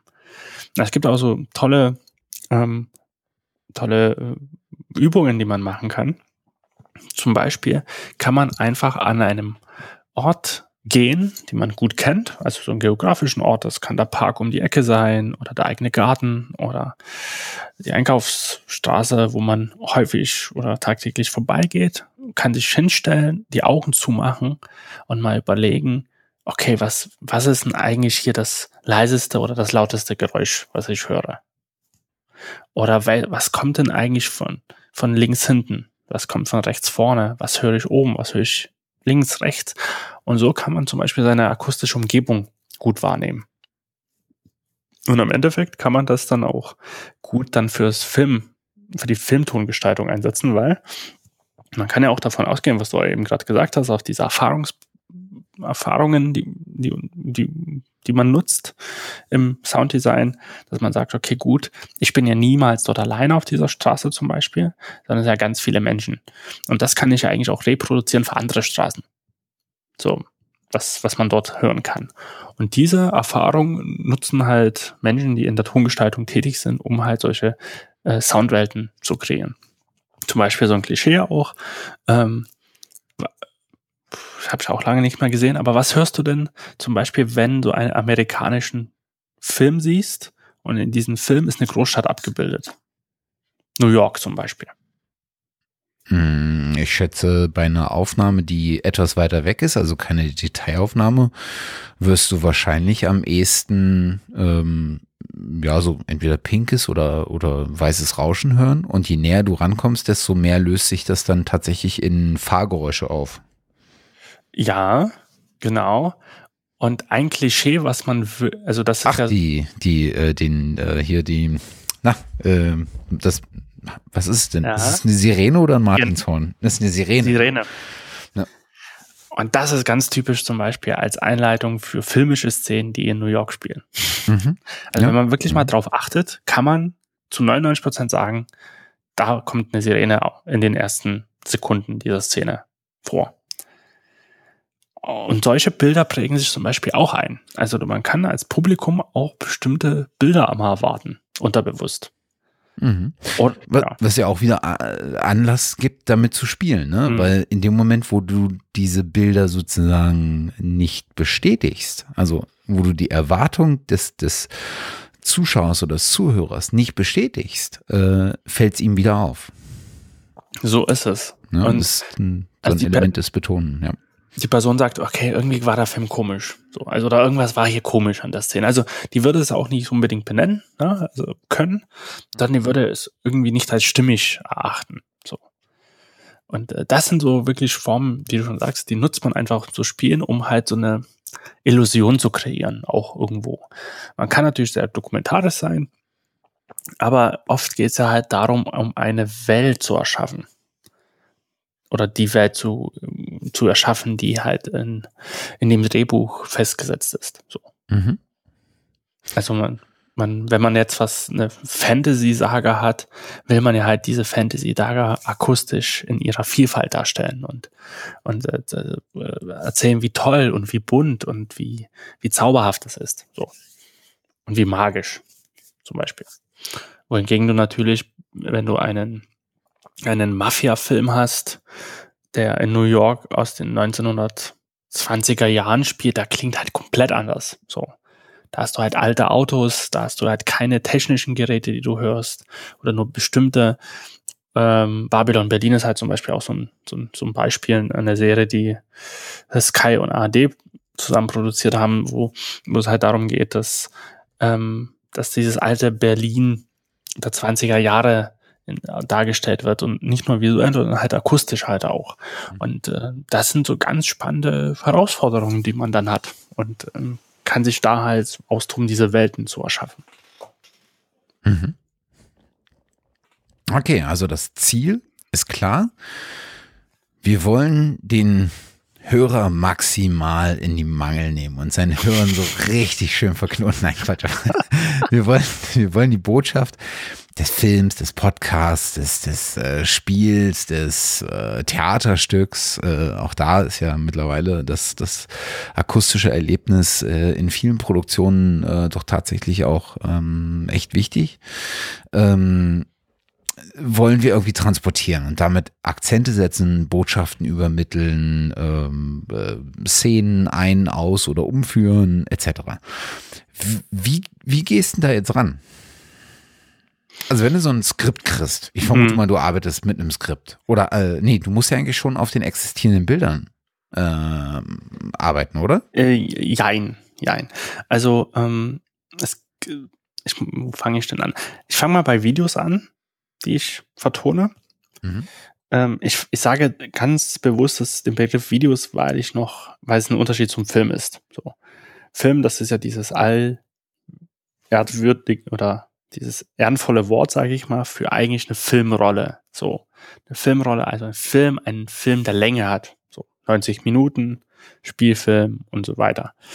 Ähm, und Videos, die ich bearbeite, das sind ein zum Teil auch jetzt immer weniger, aber eigentlich so werbliche Filme gewesen oder Filme, die halt eine Clip-Länge haben, also vielleicht fünf, sechs Minuten sind und dazu zu einem Thema handeln, unterhalten sind, einen Aspekt bedienen und so kleine Geschichten von, von oder persönliche Geschichten von Menschen erzählen. Dann gibt es natürlich so Dokus, weiß ich jetzt gar nicht, würde ich glaube auch zu Videos noch zählen. Und dort ist es halt so, dass ich mit ähm, Ideen arbeite, die mir zugespielt bekommen. Also es ist so manchmal so eine Art von Treatment oder, oder von so dem Grundkonzept, um was es da gehen soll. Ähm, und ähm, dann bekomme ich irgendwann einen Rohschnitt. Und wenn, wenn ich den Rohschnitt bekomme, dann fange ich an mit Arbeiten. So, weil dann habe ich die Bilder vor mein Auge und fange an, ähm, dort zu arbeiten. Bei Filmen, ich habe gar nicht so viele Filme gemacht, habe aber einen Kurzfilm ähm, das Sounddesign dafür gemacht. Dort hatte ich ein Storyboard, also hatte ich ein ein Treatment, ein Drehbuch und ein Storyboard am Anfang. Und dann kam irgendwann der Rohschnitt dazu. Das war ein Animationsfilm. Sealand heißt der. Und ähm, dort war das sehr umfangreich. Bei den Podcasts, ähm, an denen ich arbeite, dort ist es alles erstmal skriptbasiert. So. Ähm, auch speziell die Sachen, die wir bei mit oder zusammen wie ich zusammen mit der Süddeutschen Zeitung mache, dort, das sind ja alles dokumentarische Inhalte. Und dort ist es halt so, dass es so ein Skript gibt und der ein Recherchestand und an dem aber also in, mit dem arbeite ich erstmal, um so ein Gesamtbild zu bekommen, um danach mit dem Sounddesign anfangen zu können. So und dann später auch mit einem Rohschnitt, der irgendwann da ist. Das heißt, der Produzent eines Films, eines Videos, eines ähm, Spiels, eines Podcasts hat wahrscheinlich, kommt wahrscheinlich mit einer Grundidee, wie er sich auch vorstellen könnte, was für, was für eine Tonwelt, was für eine Klangwelt ähm, er da erwarten würde und gibt dir dann je nachdem bestimmte, eine bestimmte Anzahl von Freiheitsgraden äh, mhm. von bleib mal bitte bei meiner Idee bis hin zu Scheiß drauf, lass dich voll gehen. Mach, ja, was du willst. Ja, und das, das Schöne ist, ähm, dass eigentlich, wenn man jetzt kein, ähm, kein Arschloch ist, nein, aber eigentlich ist es bei den meisten so, dass man äh, freie Hand das mal bekommt. So. Also gerade im Sounddesign-Bereich. Äh, weil Musik ist es teilweise konkreter, ähm, da, weil es da auch so Dummy-Tracks gibt, ja, so, so Temp-Tracks, die, ähm, die einfach drunter gelegt werden und dann heißt es, wir brauchen einen Western hier und wir brauchen Ballett da. Ähm, bei Sounddesign ist es wirklich so, auch bei großen ähm, oder bei, bei Sounddesignern in dieser Szene, die halt was Cloud Atlas machen und, und andere Sachen, die sagen halt alle, die haben erstmal die komplette Freiheit. Die können erstmal anfangen und ihre Ideen entwickeln. So. Und irgendwann kommt die Regie dazu und äh, dann unterhält man sich dann weiter und äh, arbeitet, arbeitet dran an den, an den Ideen und sagt, hey, das ist gut, das funktioniert hier nicht so, hier brauchen wir was anderes, das ist fantastisch und so weiter und so weiter. Aber grundsätzlich auch bei mir, egal ob es jetzt die ähm, Arte-Dokus waren oder auch bei dem Podcast von der Süddeutschen, da war, hatte ich eigentlich immer freie Hand bis jetzt. So, da haben wir ein paar Grundideen vielleicht besprochen, aber eigentlich konnte ich machen, was ich wollte. So. Und im Endeffekt hat man sich das dann ausgesucht zusammen, was, was funktioniert und was weniger funktioniert. Ähm, aber grundsätzlich braucht man irgendein Material, mit dem man anfängt. So. Also man ist bei Sounddesign darauf angewiesen, dass das, was da ist. Ähm, das ist halt zum Beispiel bei, bei Musik braucht man das nicht unbedingt. Das reicht vielleicht ein Wort. So, ja, dann, oder so eine, eine, Idee. Und dann kann man vielleicht ein ganzes Album draus schreiben. Aber, aber bei, bei, bei Sounddesign braucht man irgendwie einen, so einen Grundleinfaden. Obwohl ich auch sagen muss, ähm, zum Beispiel bei dem, bei der Mafia-Prinzessin, bei der Erzählung, ähm, oder bei dem Fall, da war das halt so, dass, dass, dass ich mich an diesem Wort Mafia oder so ein bisschen Sherlock Holmes-mäßig orientiert habe. So, das war unser Begriff dann und ich habe so überlegt, was könnte denn so ein Gefühl für so eine Detektivarbeit halt sein, so, so ein bisschen. Ähm, aber grundsätzlich braucht man halt Material und im besten Fall bei Videos, also bei visuellen Arbeiten, audiovisuellen Arbeiten, braucht man natürlich irgendwann einen Rohschnitt. Und eigentlich will man am liebsten im Sounddesign einen ähm, einen äh, Timelock haben. Das heißt, ähm, dass man sagt, okay, oder ein Framelock heißt das ja besser gesagt, dass man sagt, okay, der Schnitt steht, es wird nichts mehr verändert, kein Frame wird mehr geschoben. Weil das ist natürlich eine, eine Herausforderung beim Sounddesign für, für, für zeitbasierte Medien. Man muss sich ja immer nach, nach was richten. Beim Film ist es natürlich das Bild, ähm, beim Podcast sind es dann vielleicht die gesprochenen Worte. Das heißt, man hat irgendwie eine Timeline, die variiert, die sich verändert. Und da muss man halt äh, eine Arbeitsweise finden. Mittlerweile ist es halt so, dass man sagt, okay, es ist dynamisch. Ich bekomme den Rohschnitt, fang an, dann wird der Rohschnitt angepasst, vielleicht auch aufgrund meines Sounddesigns, weil da schöne Übergänge zustande gekommen sind. Dann bekomme ich wieder einen erweiterten Schnitt zurück und irgendwann bekomme ich dann den den, den, das gelockte Bild ähm, und weiß, okay, das ist, ist jetzt final, hier verschiebt sich nichts mehr. Ich mache meinen, mein Sounddesign, mische das, exportiere das und gebe das ab. Okay. Ich habe jetzt weit ausgeholt, ich weiß. Nee, nee, nee, nee, nee. Ähm, ich überlege gerade, ob du. Weil du sagtest, du kriegst.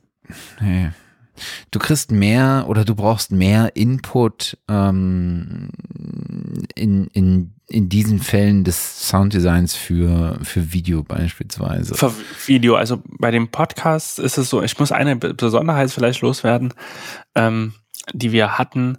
Bei, ähm, bei Videos kann ja die Szenenwahl sehr, sehr schnell variieren.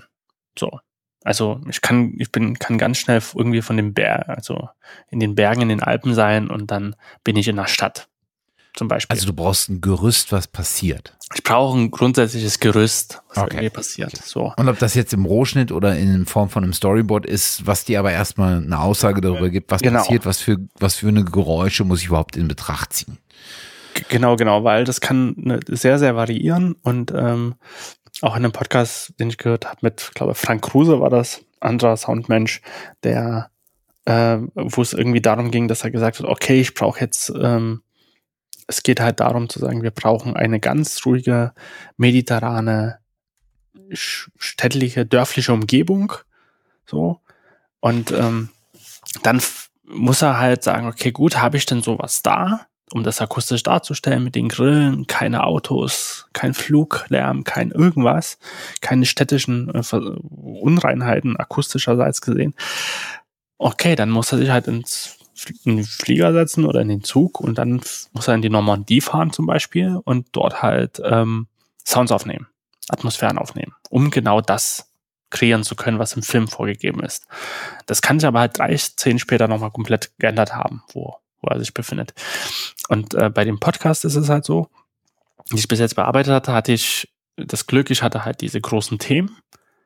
Und das hat mir erstmal ausgereicht, um Sounds zu entwickeln, die teilweise, wie gesagt, so einen, so einen musikalischen Touch haben, nur mit Rhythmik oder mit, mit vielleicht einer Harmonie oder einer Disharmonie. Und damit hat die Süddeutsche Zeitung dann geschnitten im Nachhinein. Also als ähm, wo die Sounds dann fertig waren, haben sie damit halt angefangen zu schneiden. Hm. Und ich musste nicht unbedingt auf den Rohschnitt warten, um, um mir das zu erzählen. Sondern die haben diese Sounds genommen als so Grundstimmung zum Teil, wie ich das mit dem Ohrenticken vorhin erzählt habe. Und damit konnten die halt umgehen, so im Schnitt. Und davon habe ich vielleicht fünf oder sieben Varianten gebaut von diesen Ohrticken und, und sowas. Mhm. Aber beim, beim Video braucht man relativ schnell irgendwann ein Grundgerüst, um zu wissen, was passiert. Um zum Beispiel das darzustellen. Braucht man aber bei einem Hörspiel auch zum Beispiel. So.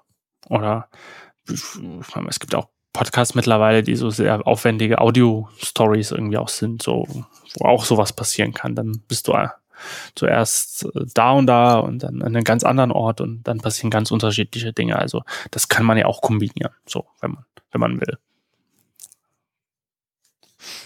Mhm. du brauchst auch so ein, so ein Gerüst, ähm, gerade bei Sounddesign, weil die ähm, Schichten an Elemente sehr schnell zunimmt. Du hast zum Beispiel beim Sounddesign für Film, also für Spielfilm, hast du meistens 300 Spuren. So. In dein Pro Tools oder nur Endo-Projekt. So, das sind so die zwei Tools der Wahl. Also das ist äh, ganz schnell ganz riesig, weil du halt, wie du schon sagst, ne, du musst halt alles darstellen, was irgendwie relevant ist, akustisch gesehen, in der Umgebung. Und ähm, erst bist du im Park bei dem Pärchen, dann, dann geht's in eine äh, turbulente Verfolgungsjagd durch die Stadt und endet äh, am Ende in Alaska, so in, in, der, in der Eiseskälte. Und das sind halt alles verschiedene Umgebungen und die haben alle ein unterschiedliches Setting akustisch. Und das muss man halt dann auch darstellen. Und das bedeutet halt auch, man braucht Spielraum und dann äußert sich das in, in einer, in einer DAW der Wahl dann halt in Spuren zum Beispiel und in Effekten, die man dafür nutzt.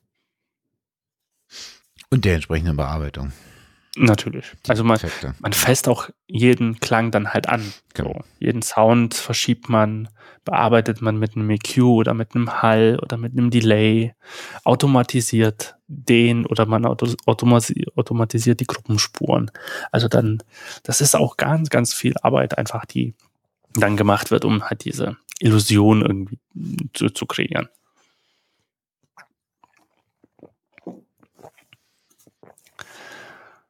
Okay. Und Wie- ja. Wie sieht denn, wie sieht denn bei dir so eine typische Ratio von selbstproduzierten Geräuschen zu aufgenommenen Geräuschen zu ähm, schon existierenden Geräuschen und die Nutzung deren aus? Kommt wahrscheinlich Es- aufs Projekt an, ne? es, so ein Lieblingssatz, es kommt drauf an. Ganz genau. Ähm, aber das kann man wirklich sagen. Und bei mir unterscheidet sich das in, in gewissen Umständen. Ähm, zum Beispiel, wenn ich jetzt so Tagesprojekte mache, also Projekte, die halt kleines Budget haben, wo ich sagen kann, okay, ich kann aber trotzdem an einem Tag was schaffen, drei Minuten so, so ein Clip vertonen zum Beispiel. Dort fange ich nicht an, Sachen aufzunehmen und und ähm, die zu verfremden und da mir was Neues auszudenken. Dann habe ich meine gekauften lizenzierten Libraries so meistens oder frei zugängliche, wo es auch ähm, freie Lizen also frei lizenzierte Sounds gibt und ähm, nutze diese.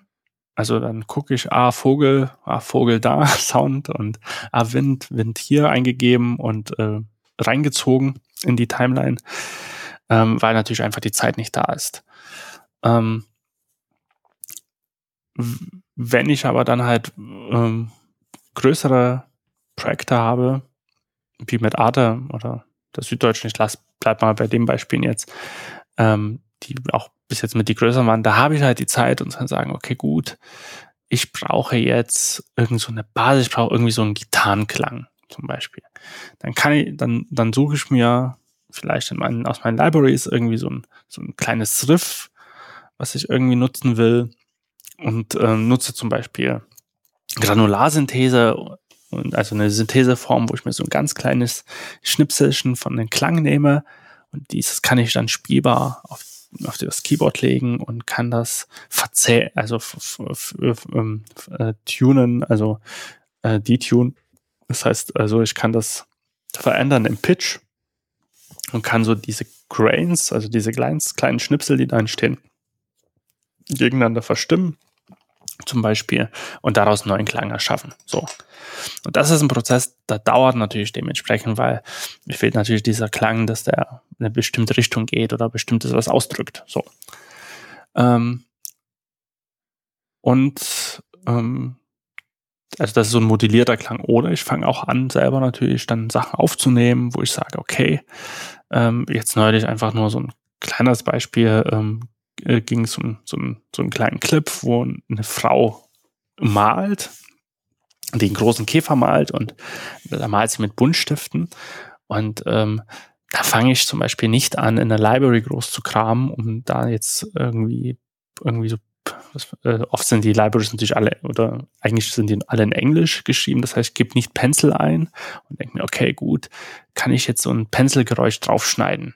Da wird man ganz häufig scheitern, sondern man stellt ein Mikrofon auf, man nimmt selber einen Bleistift, Buntstift und macht diese Bewegung nach, die sie macht, zeichnet die auf und legt die eigentlich passgenau drunter mhm.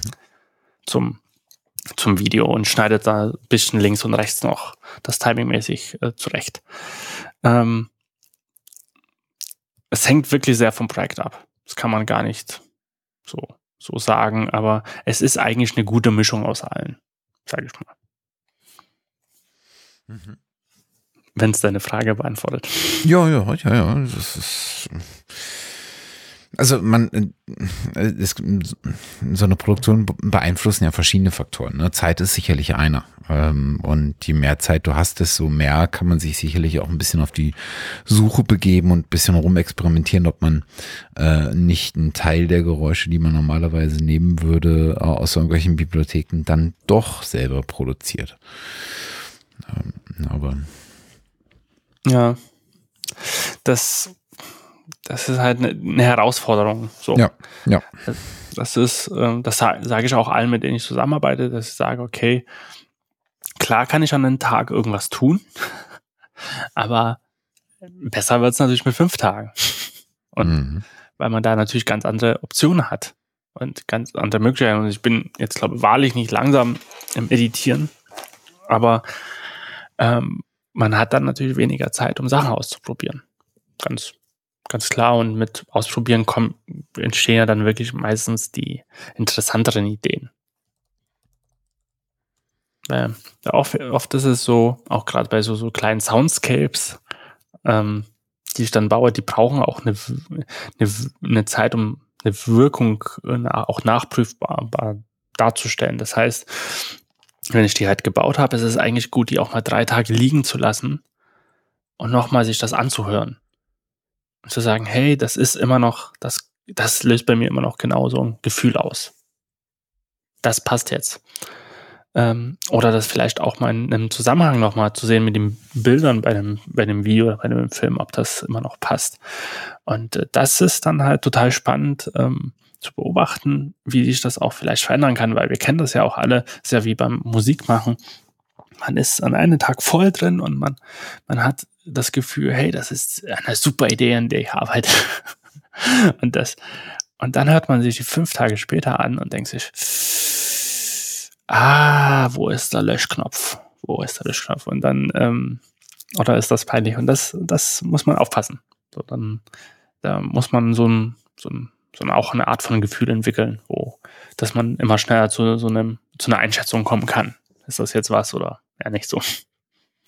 Aber es, man muss es auch irgendwie nachprüfen können und da ist natürlich Zeit ein guter Faktor dafür. Mhm. Krass. Und hast du, ich meine, du machst das jetzt äh, schon eine Weile, hat sich bei dir ähm, schon was entwickelt in Richtung Präferenz, was du lieber machst, welches Medium du lieber betreust oder innerhalb des Mediums ein bestimmtes Genre oder sowas?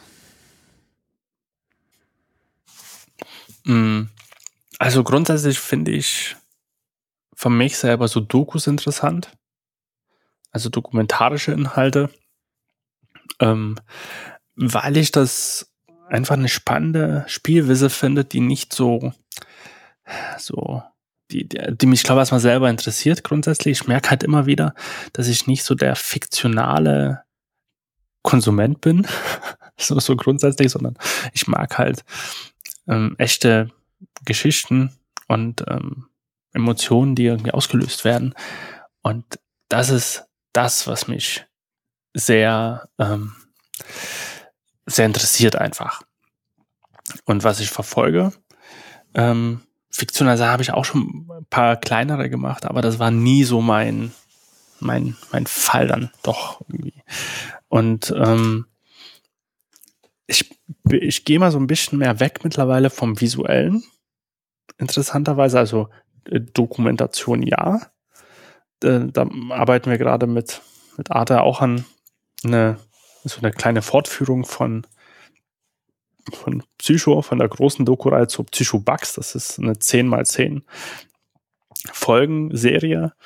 Ähm, so ein bisschen verknappt und äh, mehr mit vielleicht auch noch so einem Service-Charakter. Ähm, und dort hat mich das jetzt auch wieder die Tage gereizt, also sehen, wenn du halt so ästhetische Bilder hast und die dynamisch geschnitten sind, wie, wie man auch mit Sound da spielen kann. Ähm, aber ich habe halt auch oft das, das, das, das, das Gefühl ist ja bei Film oder bei Video, da müssen halt ganz viele Aspekte natürlich nochmal zusammenkommen. Du brauchst eine super Geschichte, du brauchst, das muss super oder vielfältig erzählt sein. Das muss gute Facetten haben. Das Schnitt muss gut sein. Und da, da ist es halt dann auch so, dass mich vielleicht auch nicht jeder, jedes Thema irgendwie da greift oder jeglicher Schnitt. So und ähm, daher, ich, und ich finde bei Podcasts zum Beispiel, was ich jetzt angefangen habe, das ist halt auch immer noch ein Medium, was ich gerne konsumiere. Ähm, und das bietet halt auch nochmal eine ganz andere ähm, Ebene der, de, des Vorstellens. So. Dann ist das Sound, also beim, beim Film oder beim Video ist ja das Sound immer irgendwie gekoppelt, oft an, an, an einem Bild oder einer Bildszene gerade. Und, und bei Podcast ist es eher losgelöst und ich finde, es regt mehr die Fantasie einfach an. So. Also ich habe das Gefühl, wenn ich dann den, nur den Sound höre und dazu ein gesprochenes Wort, dass es viel eher auch mal so eine Emotion noch mal mehr weckt bei mir und noch mal so dieses Bild im Kopf noch mal ähm, anschubst. Hm. Das, das, also es geht dann eher für mich eher wirklich in die Richtung zu sagen, okay, dann Audio, was heißt Audio Only ist, äh, oh Gott, das ist wieder so ein schlimmes Wort, aber so ein, dass, dass ich sage, ich mag diese reine akustische Ebene vielleicht ein bisschen mehr. Hm. Also der Hintergrund ist, ähm, dass äh, ich äh, zwei Podcasts höre, die explizit um Sounddesign äh, gehen, äh, beziehungsweise um Klangwelten und Töne. Ähm, der eine ist der Tonebenders Podcast, mhm. ähm, der, bei dem übrigens auch äh, jetzt kürzlich Richard King zu Gast war ähm, und über die Soundwelt von Tenet, diesem äh, Christopher Nolan-Film, äh, gesprochen hat. Und die äh, sich vor allen Dingen eher angucken, ähm, wer hat da äh, Sounds für Filme, für Spiele, äh, für andere Produktionen, ähm, Orchesteraufführungen etc. Äh, und sowas gemacht. Ähm, und dann halt mit den Personen sprechen. Äh, und dann in der Regel auch immer so eine Komponente von, wie sind sie eigentlich da hingekommen und wie ist ihr so ihre Beziehung zu der, äh, zu dieser Tonalität und ähm, zur, zur Industrie, in der sie arbeiten, etc. Äh, ganz interessant. Äh, 155 Folgen äh, mhm. derzeit. Mhm. Also da kann man, da hat man ein zahlreiches Archiv. Der zweite ist ähm, 20.000 Hertz mhm. äh, von Dallas Taylor, äh, der kam, wie heißt die Bude bei der De facto Sound, genau. De facto Sound, ja. Ähm, die man halt kennt, äh, in, in der, in, gerade in der Hollywood-Branche, äh, Branche, die haben extrem viele Blockbuster, äh, auch das Sound, Soundworking gemacht und Sound-Editing und so. Trailer vor allen Dingen. Genau, oder? genau. Und ähm, der äh, macht halt äh, diesen, diesen Podcast äh, und beleuchtet halt auch so ein bisschen ähm, äh, der, der Claim, und der sagt es eigentlich ganz gut, der Claim ist The Stories Behind the World's Most Recognizable and Interesting Sounds. Ähm, und das, da finden sich auch extrem viele Episoden, die super, äh, super interessant sind. Jetzt kürzlich gerade über äh, Synesthesia, ähm, ich weiß nicht, was es auf Deutschland ist. Synästhesie dann. Genau, ja. also dass, dass du sozusagen die, die sensorische Verbindung von Farben und Klängen oder Tönen hast, vielmehr, glaube ich äh, wenn ich mich nicht täusche. War das? War das so? Glaub, ja, äh, genau, also das ist ja, dass, dass ja verschiedene Sinne miteinander gekoppelt genau, sind. Genau. Und äh, genau, und bei manchen Leuten hat das halt die Verbindung von, keine Ahnung, ein C äh, mit 400, was hat ein C, 414? Ich weiß gar nicht. Äh, Herz. 440 Hertz. Ist halt bei denen irgendwie lila während ein B irgendwie grün ist oder irgendwie sowas. Ne? Das haben, das haben viele Leute, äh, hat bestimmt auch noch andere Ausprägungen. Ähm, da, da findet sich auch extrem viel äh, Zeug. Ne? Space Oddity fand ich super, die Folge. Mhm. Da geht es darum, wie die NASA im Prinzip ihre ähm, das hinbekommen hat, dieses, dieses Live-Audio äh, äh, zwischen Erde und Mond irgendwie hinzukriegen, ohne großartig Verzerrungen oder Einbußen, die es ja trotzdem gehabt haben äh, und sowas. Also, das ist wirklich cooler Scheiß. Und da kommt immer wieder in diesen beiden Podcasts, kommt immer wieder im Prinzip durch, dass je länger Leute in dieser Branche unterwegs sind, irgendwann natürlicherweise eine Präferenz entwickeln für entweder ein Medium, das sie besonders gerne äh, machen oder für eine für einen ähm, für einen Kontext oder für einen äh, Genre innerhalb eines Mediums, ne, Sci-Fi oder Krimi oder sonst was. Und es gibt ganz ganz wenige Leute, die sagen, nee, hm, ich habe keine Präferenz so richtig. Ähm, das finde ich immer immer spannend zu sehen, ob Leute, ob es Leute ja. gibt, die keine Präferenz haben. Das ist wirklich interessant. Es hat auch schon mit der Spezialisierung auch so ein bisschen auch zu tun, weil, ja. weil im Endeffekt, ich sag mal, Sci-Fi ist nochmal eine andere Herausforderung als ein, also ein Western oder so ein, keine Ahnung, so ein, so ein Hollywood-Schinken zu machen. Ja. Obwohl auch Sci-Fi so Hollywood-Ching sein kann, aber äh, da ist es halt, bei, bei Sci-Fi musst du dir halt auch nochmal was anderes ausdenken, weil du da nicht unbedingt auf, ähm, auf Vorhandenes zugreifen kannst. So, also klar, gibt's auch mittlerweile Klischees, natürlich, und ähm, Einprägungen, aber auch häufig musst du dir ja was an, was ganz Neues ausdenken. Hm. Das ist halt eine, einfach eine andere Herausforderung. Ja. Äh, übrigens, wo ich gerade drüber stolper, äh, auch eine ganz hervorragende Episode von 20.000 Hertz.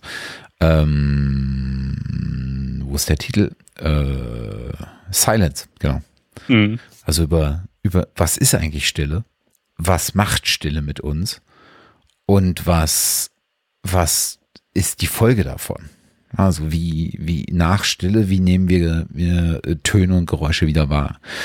Und zwar super, super gut. Total spannend und, äh, und Entschuldigung, und Stille ist ja auch ein, ein Mittel, was auch zu genau. Sounddesign gehört. Ja. Das ist sogar eine ganz wesentliche, weil mit Stille kann man ganz, ganz spannende Dramaturgie aufbauen. Ja. Ja, das, das, das meine ich, ne? Die Abwesenheit von, von Geräusch oder Klang oder Ton ja. ist, ähm, ist immer schon ein sehr starkes äh, Stilmittel gewesen. Und das haben wir auch viel zu wenig in unserem Alltag. Also wenn man überlegt, okay, wann, also jetzt durch, durch die Pandemie haben wir das häufiger, interessanterweise. Aber an sich haben wir Stille ganz selten in unserem Alltag. So außer abends, wenn man irgendwie irgendwie schlafen geht oder allein im Wohnzimmer sitzt. Aber sonst sind wir den ganzen Tag häufig mit, mit Lärm auch umgeben. So. Das stimmt auch so ein bisschen ab, aber man kann im Film, oh, schön, ähm, im Film kann man dann ähm, wunderbar mit so einer Stille halt auch arbeiten, um auch den Menschen zu sagen, ah, wie, wie schön das sein kann. Einfach mal nichts zu hören. ja. Oder wenig, also in, in natureller Umgebung hören wir immer was, aber die Lautstärke ist natürlich dann entscheidend. Mhm. Mhm. Mhm. Und ähm, vielleicht noch mal so ein bisschen diesen Prozess noch abzurunden, den ich so ähm, erklärt habe. Also das, ich habe ja ganz viel über Konzept geredet. Also man fängt dann halt an, recherchiert halt Sounds, guckt, was man in seinen eigenen Bibliotheken hat, schaut, was man online finden kann und äh, nimmt Sachen auf, verfremdet diese. Und man macht das halt wirklich, also gerade beim Spielfilm, bis man halt sein gewünschtes Ergebnis hat, bis es halt genauso klingt, wie man sich das vorstellt. Und das führt halt auch dazu, dass man zum Beispiel wie bei Cloud Atlas, die zwei Hauptsounddesigner, die das Projekt begleitet haben, die haben halt neun Monate von Montag bis Montag, 12, 14 Stunden jeden Tag dran gesessen, um das zu realisieren, diesen Film oder das Sounddesign für diesen Film. Und das ist halt wirklich immens, wenn man sich halt wirklich in jeden kleinen Klang einarbeitet und den ganz äh, synchron zu der Szene einarbeitet. Und im Endeffekt ist es so, dass man irgendwann ein, eine, ein fertiges Arrangement hat und das muss dann gemischt werden. Das heißt, ähm, meistens sind das andere Personen, beim Spielfilm zum Beispiel.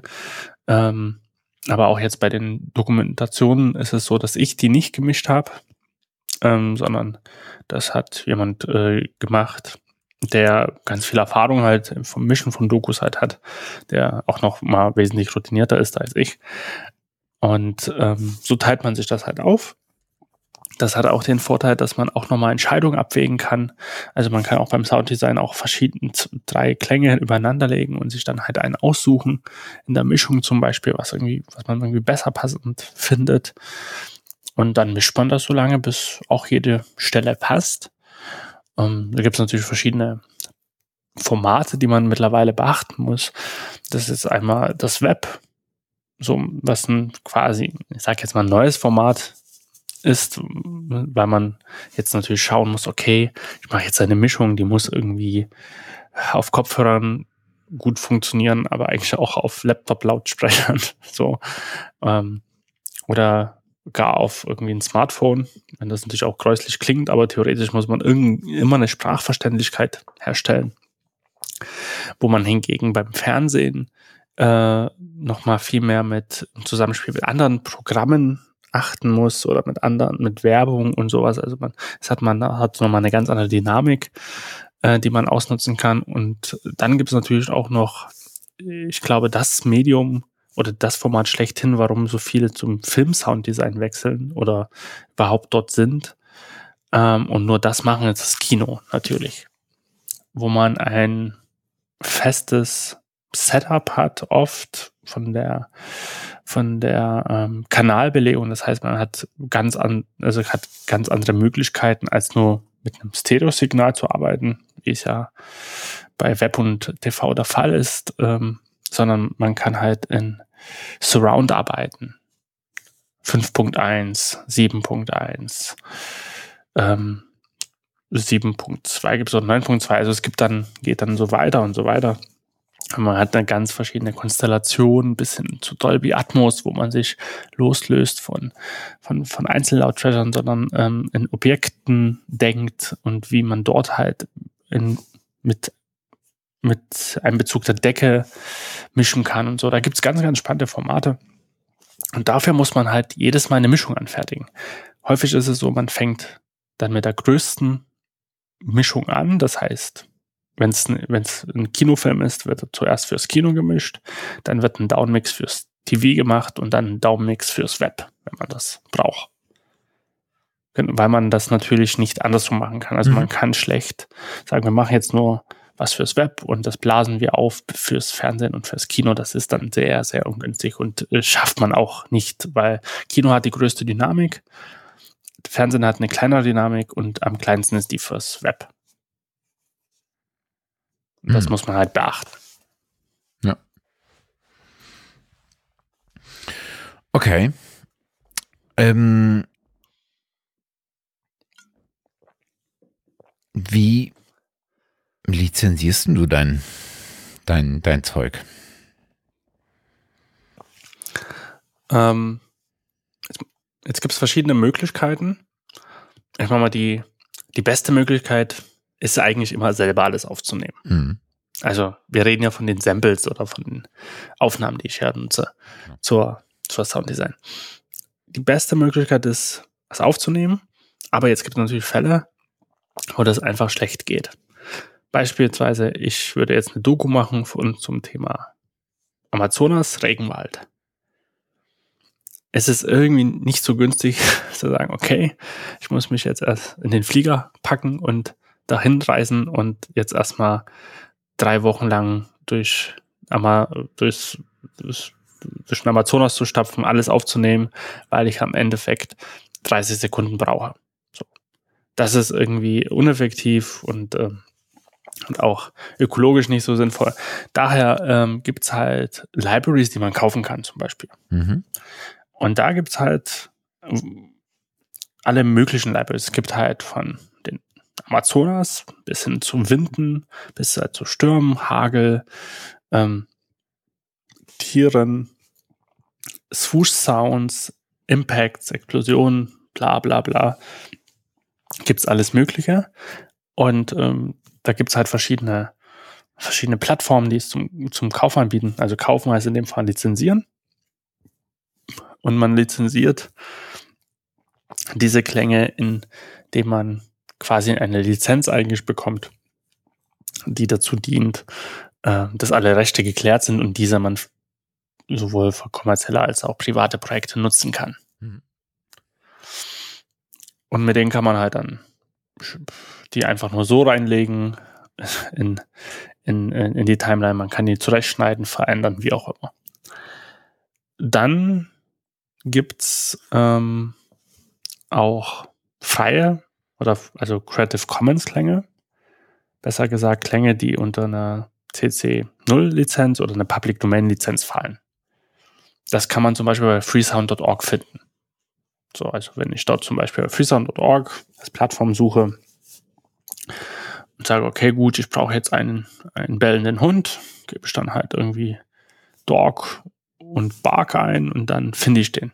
So, und da kann ich mir das sortieren nach äh, nach Lizenztypen und dann wähle ich mir halt Public Domain aus und kann das dann herunterladen und einfach nutzen. So. Auf Vertrauensbasis, dass natürlich die Person das richtig hochgeladen hat. Ja. So. Und, ähm, und äh, das Richtige da ausgewählt hat. Und ähm, es gibt auch Tools, die das vereinfachen. Zum Beispiel nutze ich Soundly. Mhm. Und Soundly ist eine Software, ähm, die kommen aus Norwegen, aus Oslo, wenn ich mich gerade nicht irre. Und bei denen ist es halt so, dass äh, die bieten dir ein Audio-Interface oder ein Interface an, äh, wo du links deine ganzen Sound-Libraries hast. Und dann kannst du in der Mitte suchen, kannst dir dein Suchergebnis anzeigen, dann kann ich auch Dog ein, eintippen zum Beispiel. Und äh, im unteren Teil findest du eine Wellenformansicht von der aktuellen Datei, die du ausgewählt hast oder von dem aktuellen Suchergebnis und kannst dir ein Teil markieren und das direkt in deiner Timeline einfügen. Somit kannst du quasi in denen ihren Datenbank suchen und äh, kannst einfach ähm, Sounds von denen lizenzieren. Soundly ist in der ersten Stufe kostenfrei und kostet sonst dann 15 Dollar im Monat. Und dort kann ich nach Klängen suchen und kann auch lokal meine Klänge dort reinladen, die ich als Bibliothek gekauft habe und äh, das dann einfügen. Und dort gibt es zum Beispiel auch freesound.org, was mit integriert ist, und zwar nur die äh, Sounds bei freesound.org, die Public Domain sind. Mhm.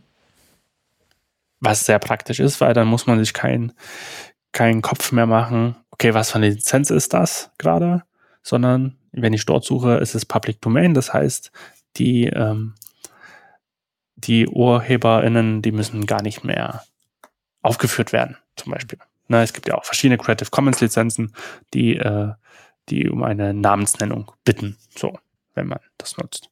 Das ist dort nicht der Fall, weil man kann sich das ja vorstellen, wenn ich so einen so ein, so ein Film habe und jetzt muss ich erstmal tausend, tausend Namen eintippen, ähm, abspannen, welche von, von Creative Commons Sounds ist das schon ein bisschen nervig.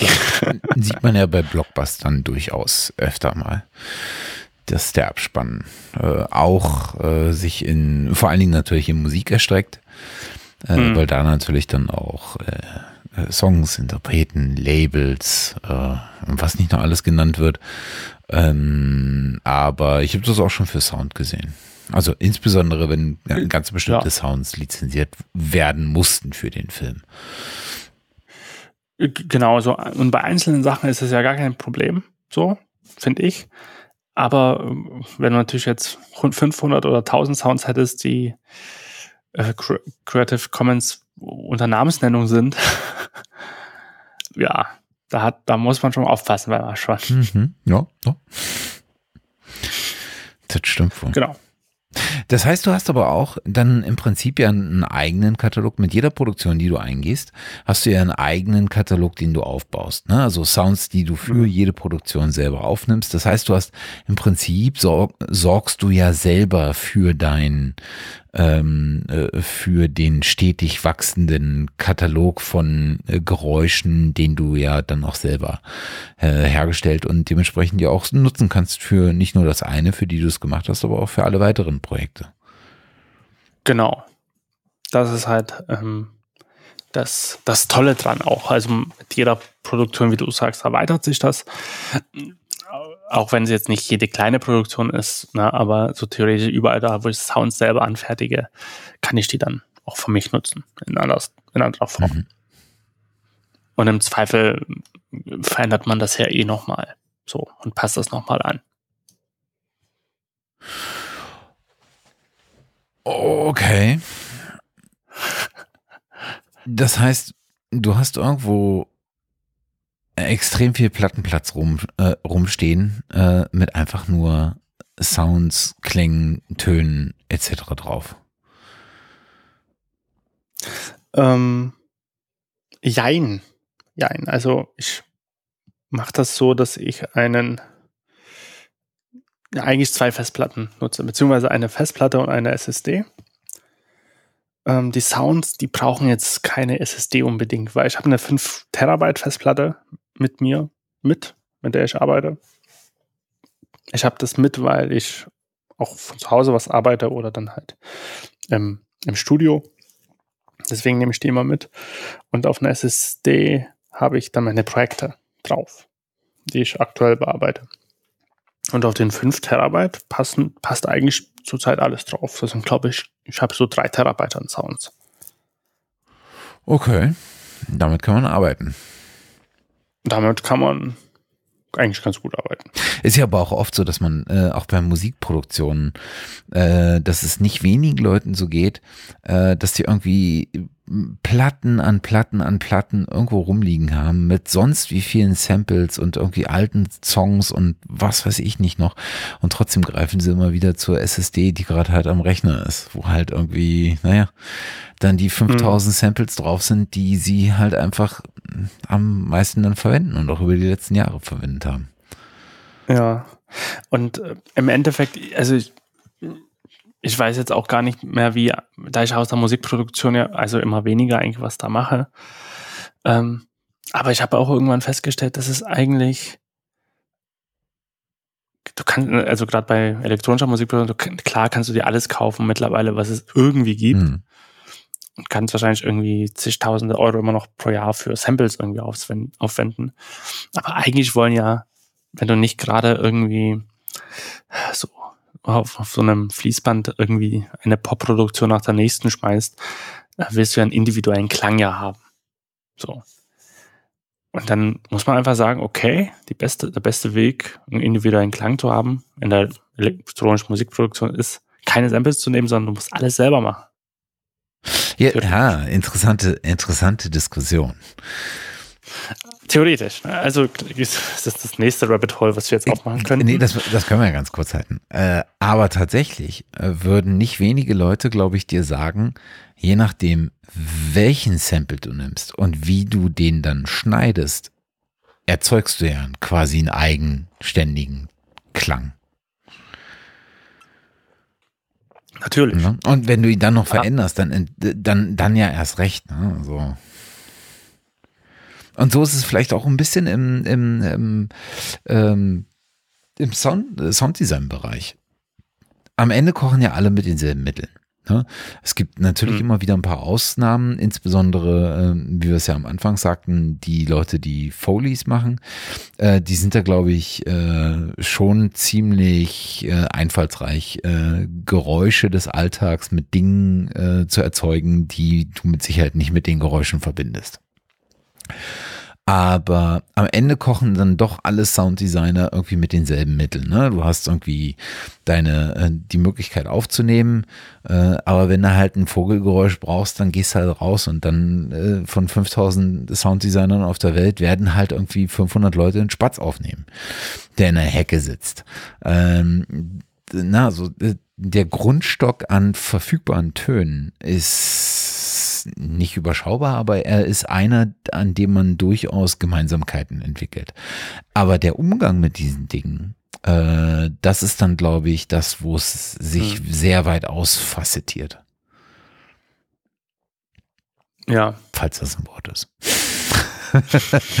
wo sich das so äh, verästelt, weil da, das ist halt dann das, wo das größere kreative Potenzial drin steht, glaube ich, oder drin steckt.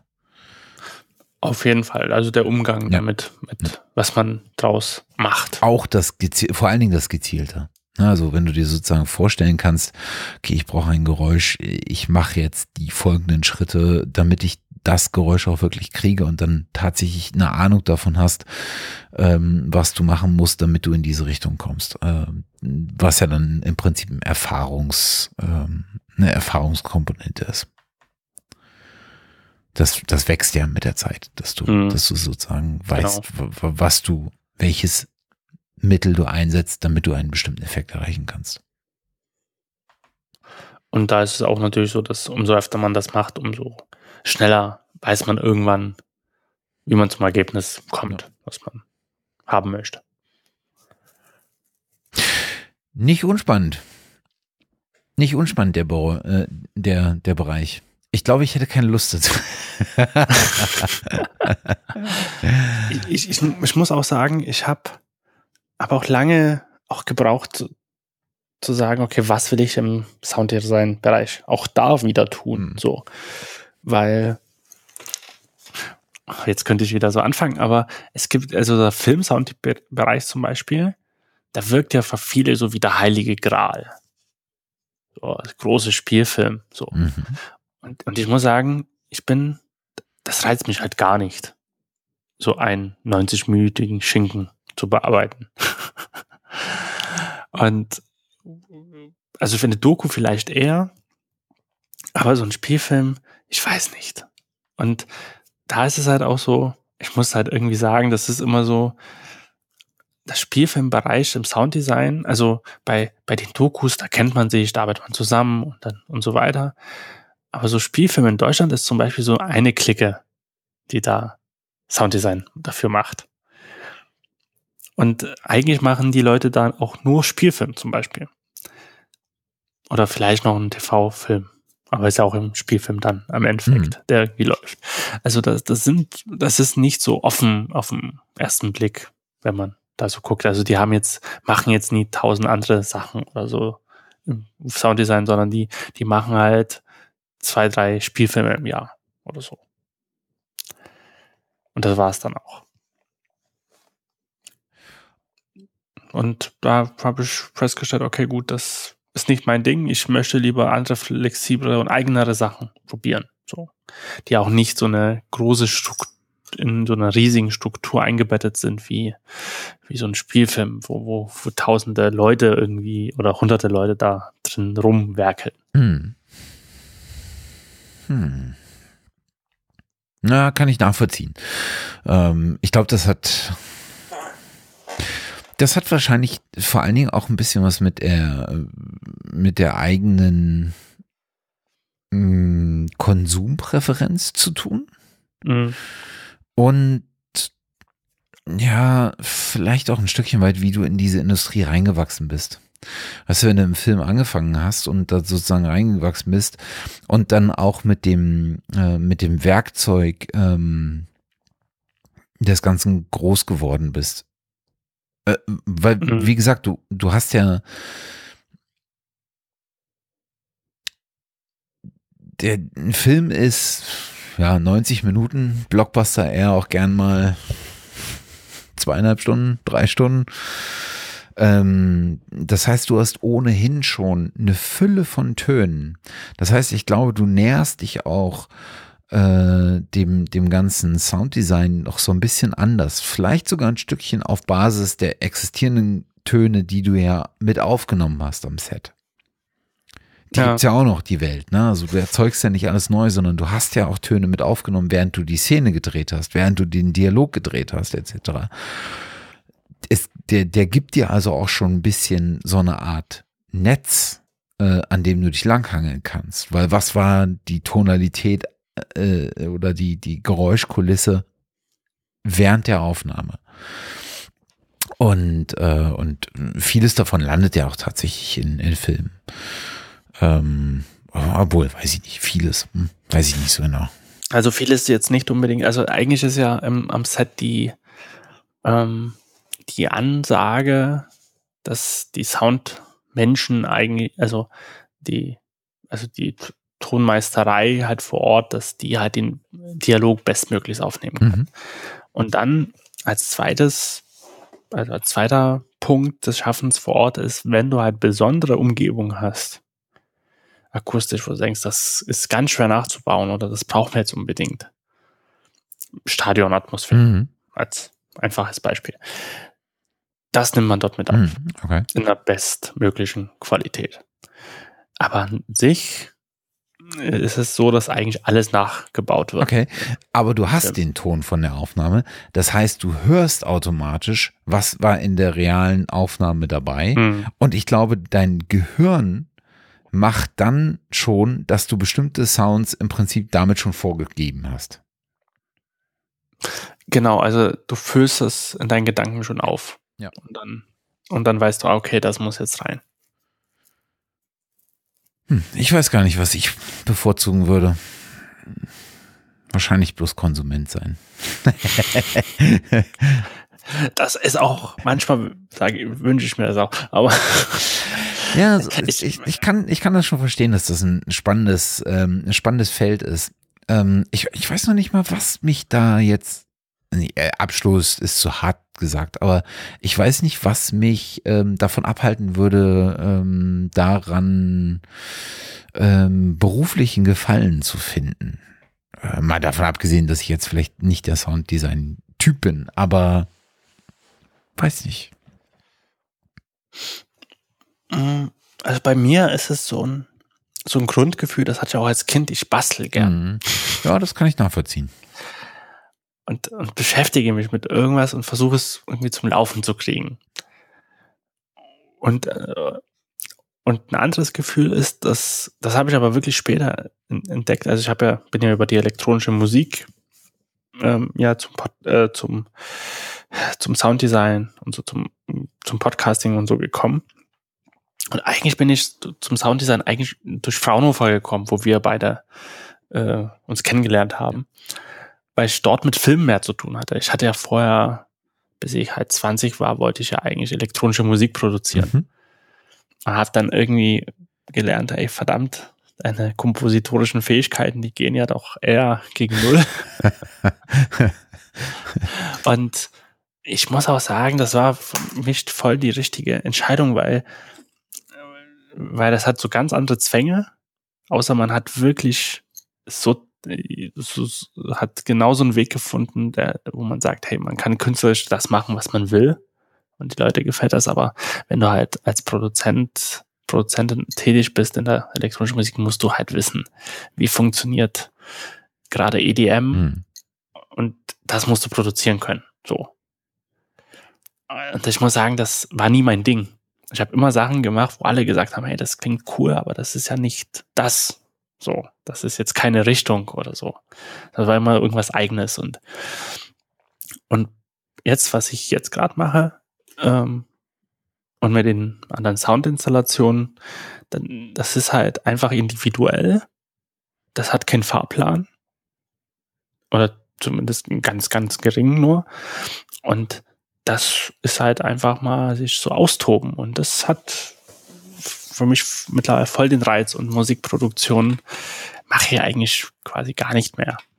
Was, was ich halt sehr interessant finde. Aber ich kann das halt auch irgendwie, also ich kann das ja alleine auch machen, Sounddesign. Ich kann das alleine in mein Studio sitzen und ich glaube, das ist einfach ein Aspekt, den, den, den ich auch festgestellt, dass ich mit, mit anderen Leuten zusammen jetzt keine Musik machen kann, sondern ich muss es halt alleine für mich tun. Ja. Ja, da, spielen, da spielen eine ganze Reihe von Komponenten, glaube ich, ähm, glaube ich, mit rein. Das ist ganz, ganz spannend. Ja, ja, ich habe auch gemerkt, zum Beispiel, gerade bei elektronischer Musik, ich finde es halt einfach voll mein, mein, mein Triggerpunkt damals, zu sagen, hey, das, das interessiert mich, da gehe ich voll rein. Und heute höre ich natürlich noch elektronische Musik, aber das ist so selektiv und das ist eigentlich für mich schöner geworden, weil das ist mehr Hobby, also es bleibt dann einfach Hobby. und man muss sich dann nicht mit, mit irgendwelchen Zwängen dann auseinandersetzen. Aber das ist ja mit vielen Sachen dann, dann so. Ja, das stimmt. Okay. Ähm, Ist ein Thema, zu dem ich gar nicht so wahnsinnig viel zu sagen habe, habe ich festgestellt. Also ich habe dir, ich habe dir gelauscht, ähm, aber da habe ich echt so wenig Berührungspunkte mit.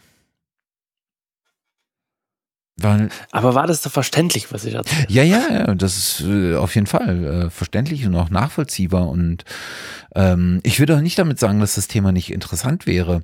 Äh, aber ich habe halt festgestellt, dass ich da so echt wirklich wenig Bezug zu habe.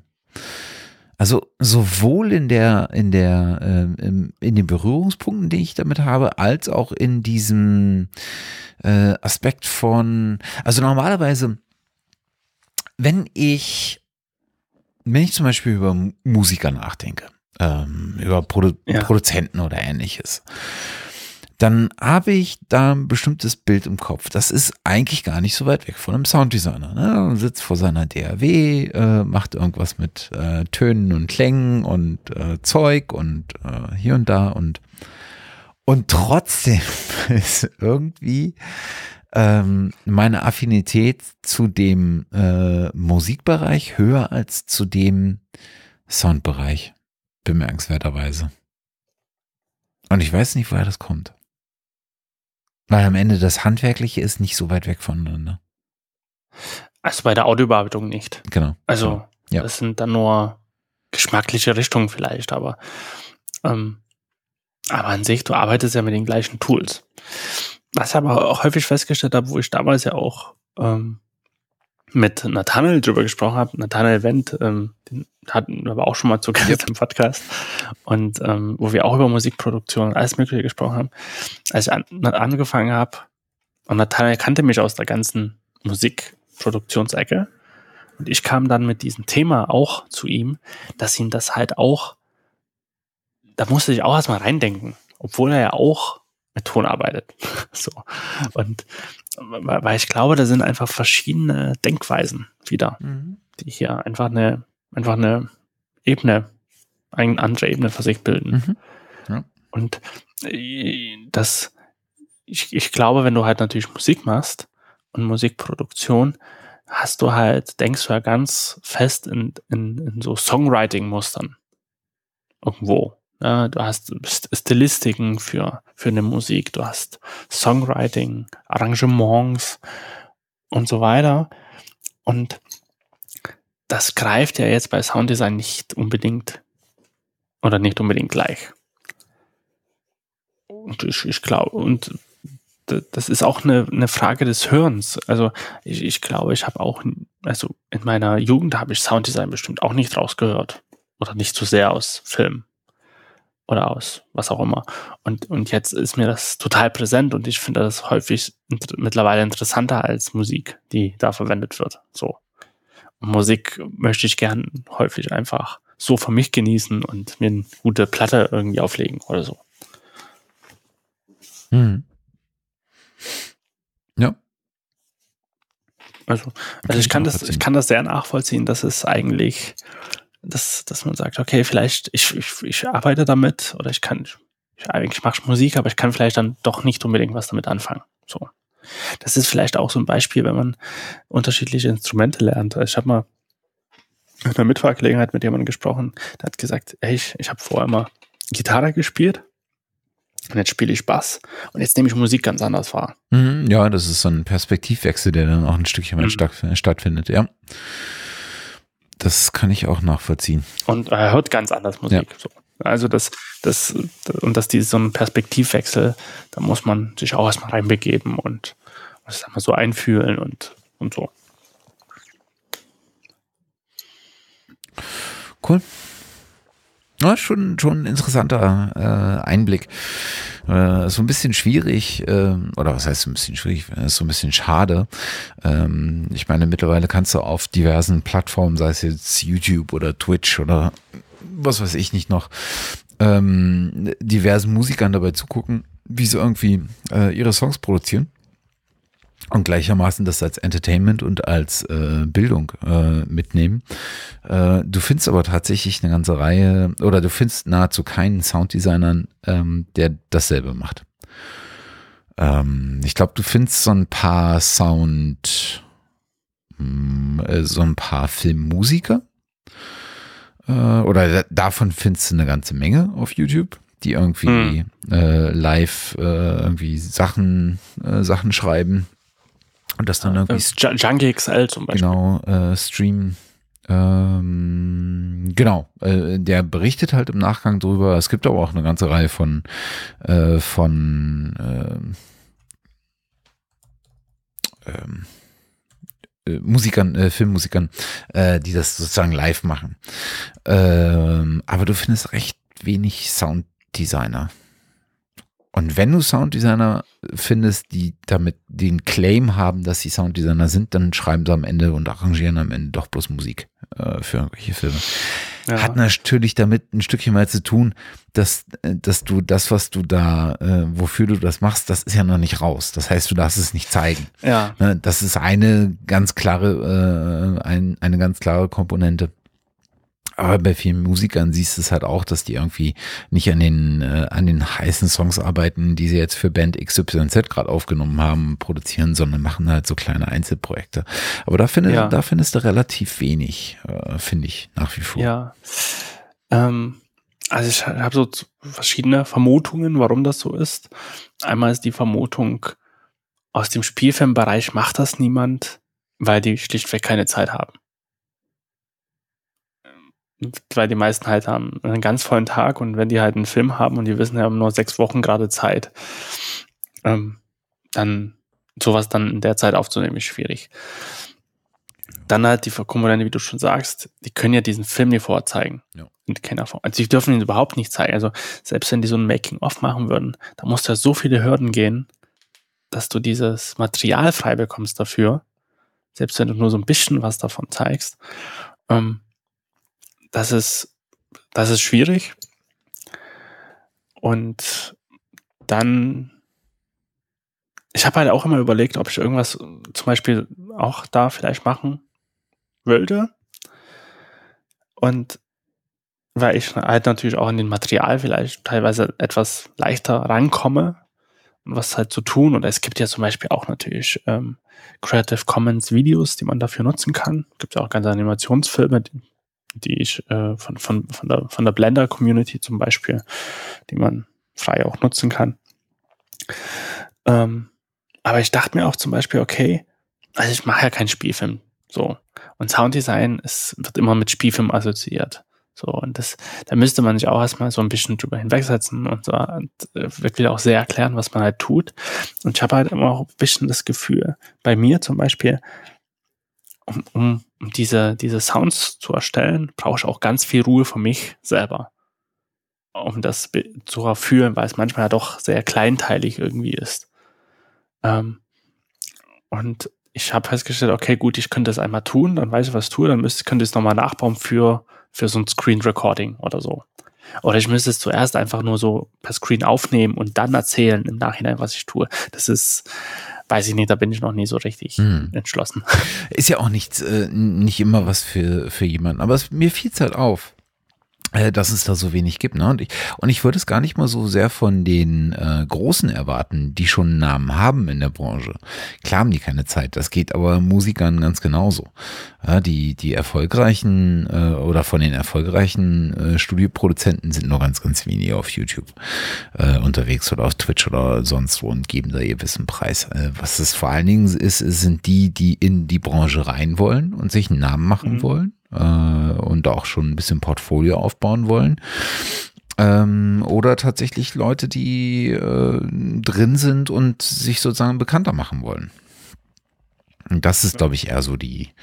Und selbst da gibt's halt im Bereich Sounddesign relativ wenig. Ich meine, nicht, dass das das Maß der Dinge wäre. Also ganz, ganz, ganz und gar nicht.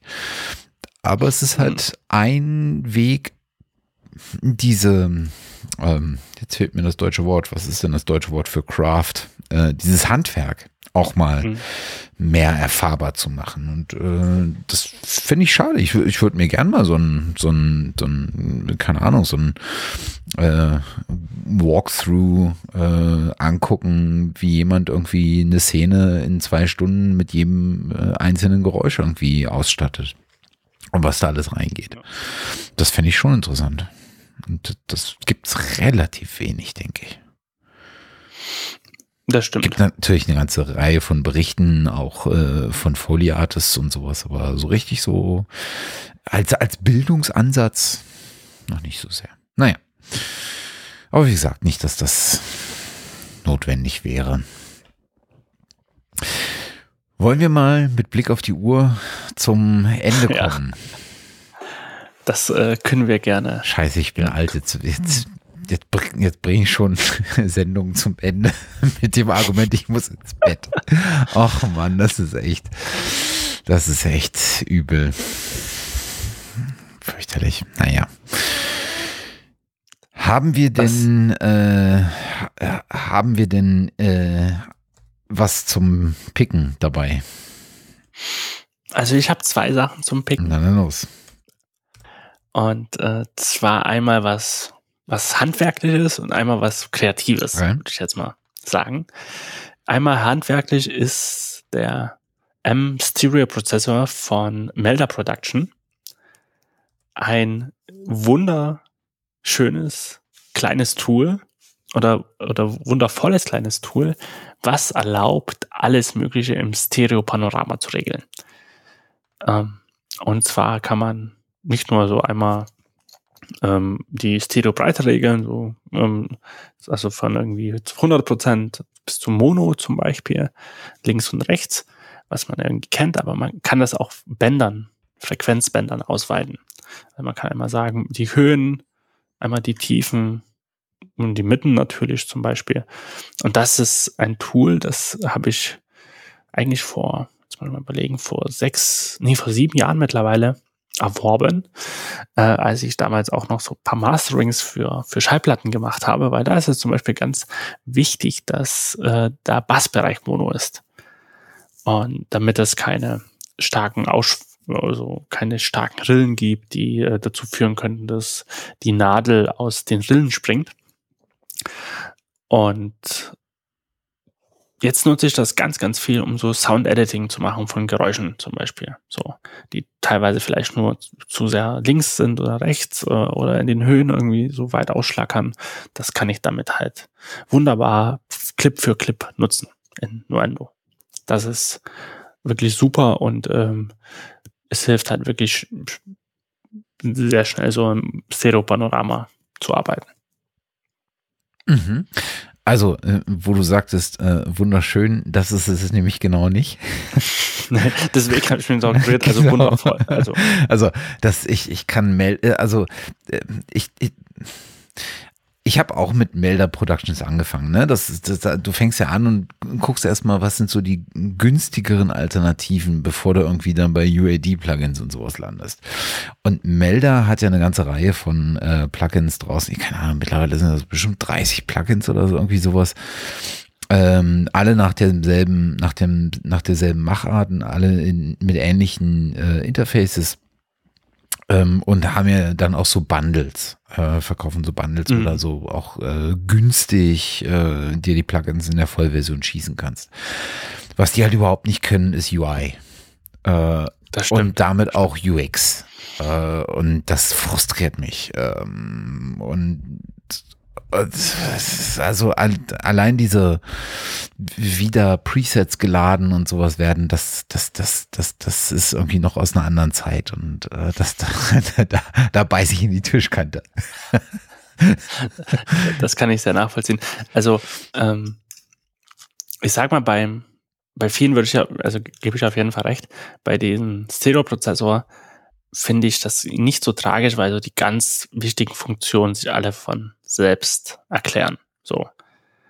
Und ich das äh, jetzt nicht, in, nee doch, ich, ich nutze das schon sehr breit, aber für mich ist alles in diesen Reglern da äh, dargestellt, was ich irgendwie greifen muss. So.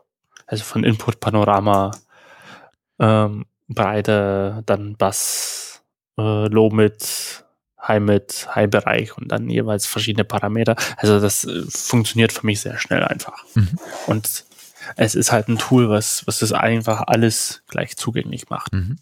Also aus derselben, aus derselben Schießrichtung finde ich aber, es gibt, es gibt eine ganze Reihe von Tools, die sicherlich äh, irgendwie sinnvoll sind. Ähm, und es gibt aber tatsächlich zwei, die ich auch das ein oder andere Mal benutzt habe von, von äh, Melder Productions. Das eine ist äh, M-Auto Align. Da kannst du nämlich ja. äh, dir zwei Spuren, die einen Versatz aufweisen, bis runter auf Sample-Größe verschieben. Das heißt, du kannst sagen, schieb mir mal diese Spur ein Sample nach vorne oder nach hinten. Und das Ganze passiert automatisch. Du sagst also, welche beiden Schnur, äh, Spuren du miteinander ähm, äh, in, in äh, was ist denn das deutsche Wort für Align? Äh, in, also welche du angleichen willst. Äh, ja. Und äh, kannst sagen, was die, was die Toleranz ist. Und das kannst du nicht nur im Millisekundenbereich machen, sondern tatsächlich runter bis auf, äh, auf Samplegröße. Das ist super, super hilfreich. Äh, und äh, die, ähm, die, ja, die Treffsicherheit, mit dem dieser Algorithmus in Anführungsstrichen, ähm, das tatsächlich zu einem guten Ergebnis führt, wenn du das auf Auto stehen hast, das ist wirklich gut.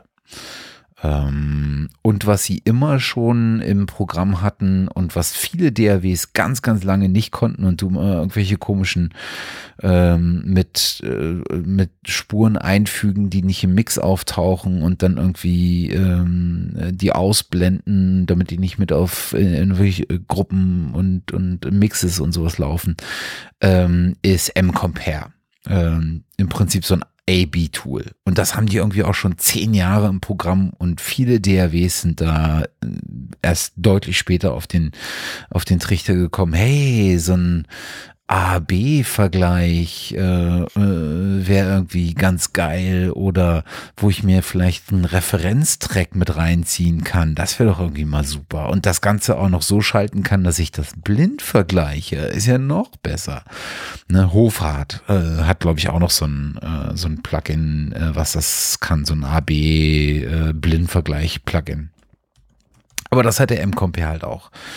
Ähm, insofern, ja, äh, die haben eine ganze Reihe von äh, sinnvollen Tools ähm, am Start. Ähm, haben jetzt auch angefangen, glaube ich, über die letzten fünf Jahre so leicht die Preise anzuziehen. Was ich vernünftig finde, wenn du vernünftige Software äh, liefern willst. Und es gibt halt immer noch diese FX-Bundles und sowas. Ähm, ja, aber das UI ist immer noch schrecklich. Grausam. Das, das stimmt. Wo kommen die eigentlich? Also ja, ich nutze eigentlich auch nur das eine Plugin. Wo kommen die eigentlich her? Ah, Polen? Dachte ich auch immer, ne? Hätte ich nämlich jetzt auch gesagt, aber irgendwie war mir so. Na gut. Ah. Müssen wir jetzt nicht checken. Entschuldigung, dass ich ist, anstelle ist. Nee, halt äh, Czech Republic. Ah, okay. Also Alles klar. in Prag. 2009 Krass. gegründet. Ja, ja, so, ich sag ja, zehn Jahre gibt's die, gibt's die locker schon. Cool. Ja, Okay, du sagtest Ähm, zwei. zwei. Ich habe noch ein kle- kleines anderes Pick. Ähm, die Firma Sound Toys kennt man ja. Ja. Die machen sehr schöne Effekt-Plugins. Also von, von so äh, Saturation, also Anzerrung äh, über Delays. Und ein Delay, was ich wirklich gerade super, super gerne nutze, ist der Echo Boy. Mhm. Noch spezieller der Echo Boy Junior von Soundtoys. Ist ein bisschen simpler, ne? Ist ein bisschen simpler, hat aber ganz schöne Effekte, äh, was die Klangfärbung der Delays betrifft. Also man kann da so wechseln zwischen Studio, billiges Tape, ähm, Ambient oder auch so Transistorenklänge. Und das färbt wirklich die Delays nochmal ganz, ganz anders. Okay. Ja, äh, Santos auf jeden Fall ähm, Daumen hoch. Äh, Little Alter Boy ist auch so ein äh, Plugin, was Ja. äh, sehr, sehr geil war zum äh, Pitch-Shifting und hier Formen-Shifting und sowas. Mhm. und wenig Artefakte äh, produziert hat. Die haben das ja auch schon ganz, ganz lange am Start. Äh, und äh, als das damals an den Start ging, war das eins der wenigen Plugins, die äh, dafür benutzt werden konnte, ähm, die relativ sauber das Ganze gemacht haben. Bei anderen hattest du viel, viel Artefakte. Und ich glaube, wir hatten wir haben immer mal wieder über, äh, über äh, Soundtoys äh, gesprochen. Ich kann mich dran erinnern, dass ich Microshift äh, mal empfohlen hatte. Ich kann mich dran erinnern, dass du, glaube ich, Crystallizer mal empfohlen hattest. Ja, den, der ist auch ein sehr, sehr schönes Plugin. Mhm. Und was ich noch äh, auf jeden Fall von denen empfehlen kann, ist der Decapitator. Mhm. Äh, das ist ein ähm, das ist ein äh, Also auch Saturation. Saturation, so genau, das Wort habe ja. ich, hab ich gesucht. Äh, und das hat auch äh, super, super, super äh, schöne ähm, Klangfarben, äh, die das mit reinbringt. Ich kann mich immer nicht genau unterscheiden, äh, sie sind nicht ganz ähnlich, aber äh, ich kann mich nicht äh, immer nicht so richtig entscheiden zwischen äh, dem Decapitator äh, von Soundtoys und dem Saturn von Fabfilter. Was auch ein sehr schönes Saturation-Plugin ist. Was ist der Saturn? Das muss ich kurz überlegen. Ich glaube ja. Ja. Ja, Saturation, genau. Hm. Ähm, ja, ich finde eigentlich auch beide gut. Ja. So, das ist der, ich finde halt der, äh, die Capi, äh, wie heißt er nochmal ausgesprochen? Decapitator?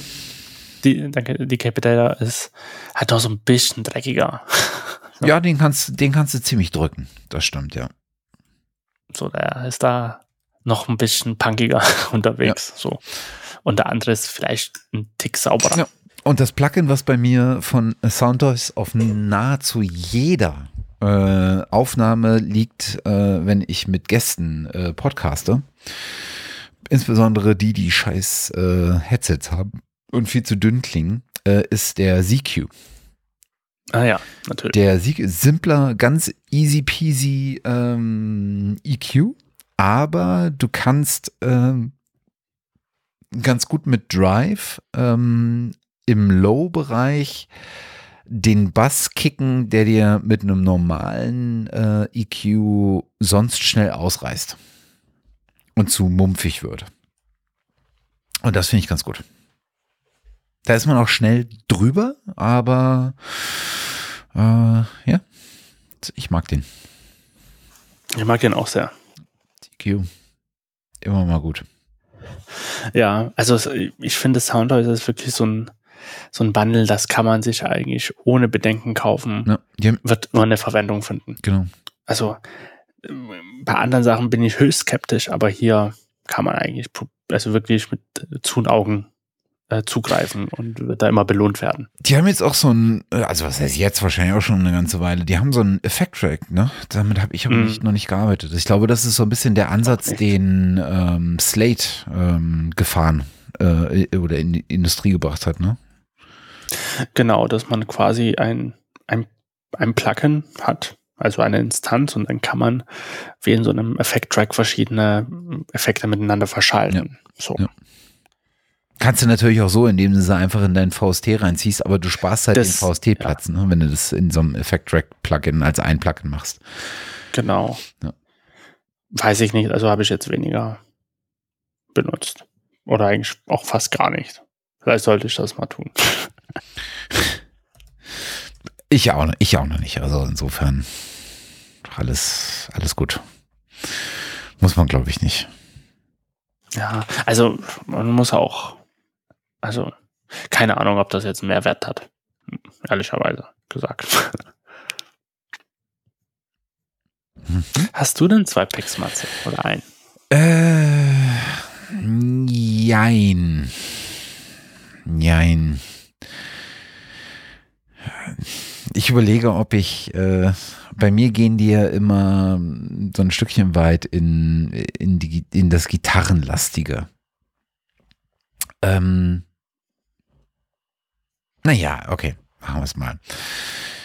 Mein Lieblingsgitarren äh, Amp Simulation äh, Hersteller Neural DSP hat gerade einen äh, ein neues äh, Plugin herausgegeben ähm, und hat sich zusammengetan mit der französischen Metalband Gojira, ähm, die ich durchaus auch sehr wertschätzen kann. Äh, und die haben äh, einen, äh, so ein Amp-Modeler-Plugin äh, gemacht, ähm, zu dem äh, Nolly Getgood äh, auch die IRs aufgenommen hat, also die Impulse Responses, also im Prinzip die virtuellen Caps, die virtuellen Lautsprecher. Und das ist ganz hervorragend geworden wieder immer. Also Neural DSP hat, äh, also die Jungs aus, sind ein paar Jungs aus äh, Finnland, aus Helsinki, äh, die haben es einfach äh, drauf, äh, Plugins zu programmieren, die sich im Feel und in dem, was dann Sound rankommt, schon sehr, sehr, sehr nah an äh, die reellen äh, Verstärker äh, annähern. Also ich glaube, die, die Response in der Dynamik, wenn du einen realen Verstärker, einen realen Röhrenverstärker spielst und den Röhrenverstärker durch, ähm, durch einen Amp-Modeler von, äh, von NeuroDSP jagst. Da gibt's noch Unterschiede, aber soundtechnisch sind die sehr, sehr, sehr nah dran und extrem gut. Und mittlerweile habe ich wirklich von denen jedes Plugin und die sind nicht so billig. jedes Plugin irgendwie über 100 Euro oder äh, im Bereich 100 Euro. Das ist schon sehr, sehr geil. Und jetzt haben sie halt ein äh, Neues draußen. Und das zweite, was ich, äh, was ich habe, ähm, ist, äh, es gibt so ein paar, es gibt so ein paar Delays, die legendären Status haben. Äh, und eines dieser Delays ähm, ist äh, das sogenannte Echo Rack äh, kam ursprünglich von einer italienischen Firma Binsen äh, in den 1960er Jahren und ist im Prinzip eine ähm, ja eine Band, äh, eine Tape, ist ein Tape-Delay, ein Mag oder Magnetic Disc Delay ist es, glaube ich. Also kein, kein richtiges Tape, sondern äh, so ein Magnet, äh, so eine Magnetdiskette äh, oder sowas. Wobei es, glaube ich, auch auf Tape basiert. Und das hat einen sehr, sehr ikonischen Sound. Hört man vor allen Dingen auf Pink Floyd-Alben. Ähm, und dazu gibt es eine ganze Reihe von Hardware-Nachbauten als, äh, als Pedals etc. Und ich bin kürzlich auf eins gestoßen in digitaler Plugin-Form. Und zwar von Pulsar äh, gibt's das. Äh, und das ist schon sehr cool. Das hat einen sehr, sehr angenehmen Sound, mit, kannst halt die Klasse, hast halt die klassischen Einstellungen wie in der Hardware-Unit ähm, und das gefällt mir sehr, sehr gut. Es gibt wohl auch eins von Overloud, äh, diesem Amp-Modeler-Hersteller, äh, der sozusagen bei sich in, in diesem Modeler äh, auch so ein, so ein, so ein Acurac-Simulation mit drin hat. Aber ich glaube, hier sind die äh, Jungs von Pulsar noch ein Stückchen näher dran. Das ist ganz cool. Spannend. Ja, ist, äh, ganz, ganz gut. Was auch eine einzelne Folge wert ist, ist, dass mittlerweile auch die Qualitäten von, von, ähm, von Modellation extrem hoch sind. Also dass, dass mittlerweile, dass man das nicht mehr vergleichen kann, wie es vor 15 Jahren war, sondern dass Software so gut mittlerweile geworden ist, dass sie auf jeden Fall. Hardware nachbilden kann. Auf jeden Fall. Auf jeden Fall. Da hat die Technik einen Quantensprung gemacht und äh, äh, ganz erheblich dafür, dazu beigetragen, dass man sowas machen kann. Ja. ja. Und äh, ich habe doch noch einen. Oh. Äh, auch noch äh, jemand, den wir hier schon diverse Male erwähnt hatten, ähm, Heinbach. Ähm, ja. ne, äh, Berlin-basierter äh, Elektronik.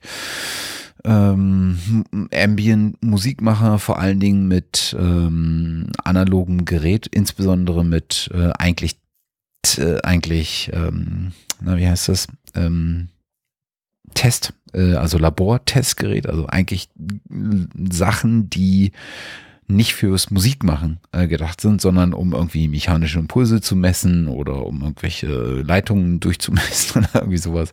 Damit macht er halt Musik, sehr, sehr cool. Ähm, der hat angefangen, Plugins zu entwickeln, und zwar mit Audio Thing. Mir war so, als hättest du Audio Thing auch irgendwo mal äh, empfohlen. Ich habe das empfohlen, ich überlege nur gerade, was ich von Audio Thing ich empfohlen habe. Du hattest, hattest du nicht Type A? Type A, glaube ich, habe ich. Ja, ähm, das ist so eine kleine Softwarefirma und die machen wirklich, wirklich interessante Plugins, finde ich. Genau. Und haben eins mit Heinbach zusammen gemacht, und zwar Wires, äh, bildet einen russischen äh, Magnetbandrekorder äh, nach. Ähm, und haben auch äh, so ein, so ein äh, Ronald, äh, Ronald?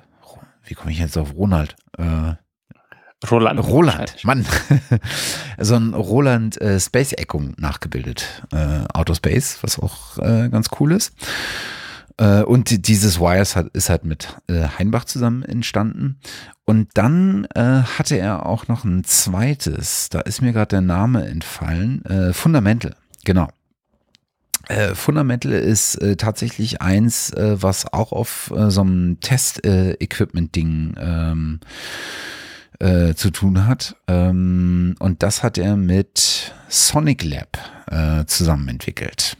Äh, das kann man sich auch mal angucken. Also gerade wer elektronische Musik mag, das sind halt so äh, Dinge, mit denen du, ähm, also in, insbesondere mit dem Fundamental, kannst du halt tatsächlich auch sehr, sehr schön ordentlich Teppich erzeugen. Das ist ganz geil. Schön. Ja. So, packen wir mit in die Shownotes. Äh, mehr habe ich aber nicht mitgebracht. Aber da, das reicht ja schon, sich Abende damit zu beschäftigen. ja, allerdings. ja, also Wires ist auch sehr interessant. Das wollte ich mir auch schon mal genauer angucken. Ja, ist schon, es gibt so viel Spannendes Aber ich will auch so mal ein bisschen reduzierter sein.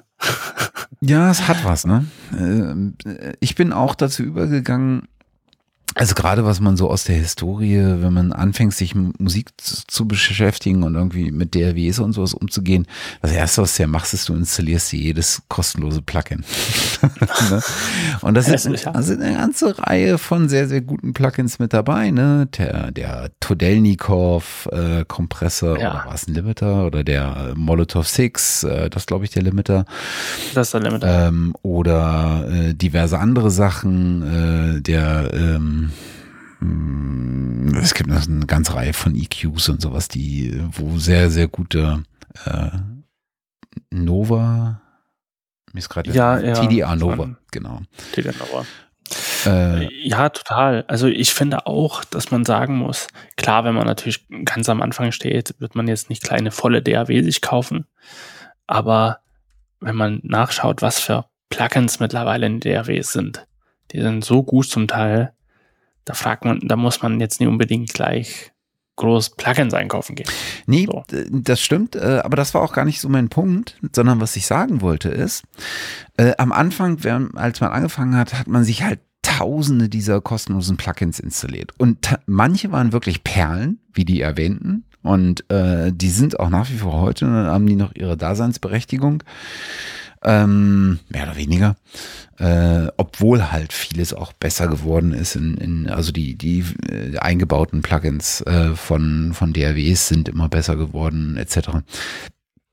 Aber ich bin jetzt mal dazu übergegangen, äh, auch radikal alles zu löschen, was ich nicht benutze. Also insbesondere auch diese alten Plugins, die ich wirklich einmal beim Ausprobieren und dann nie wieder.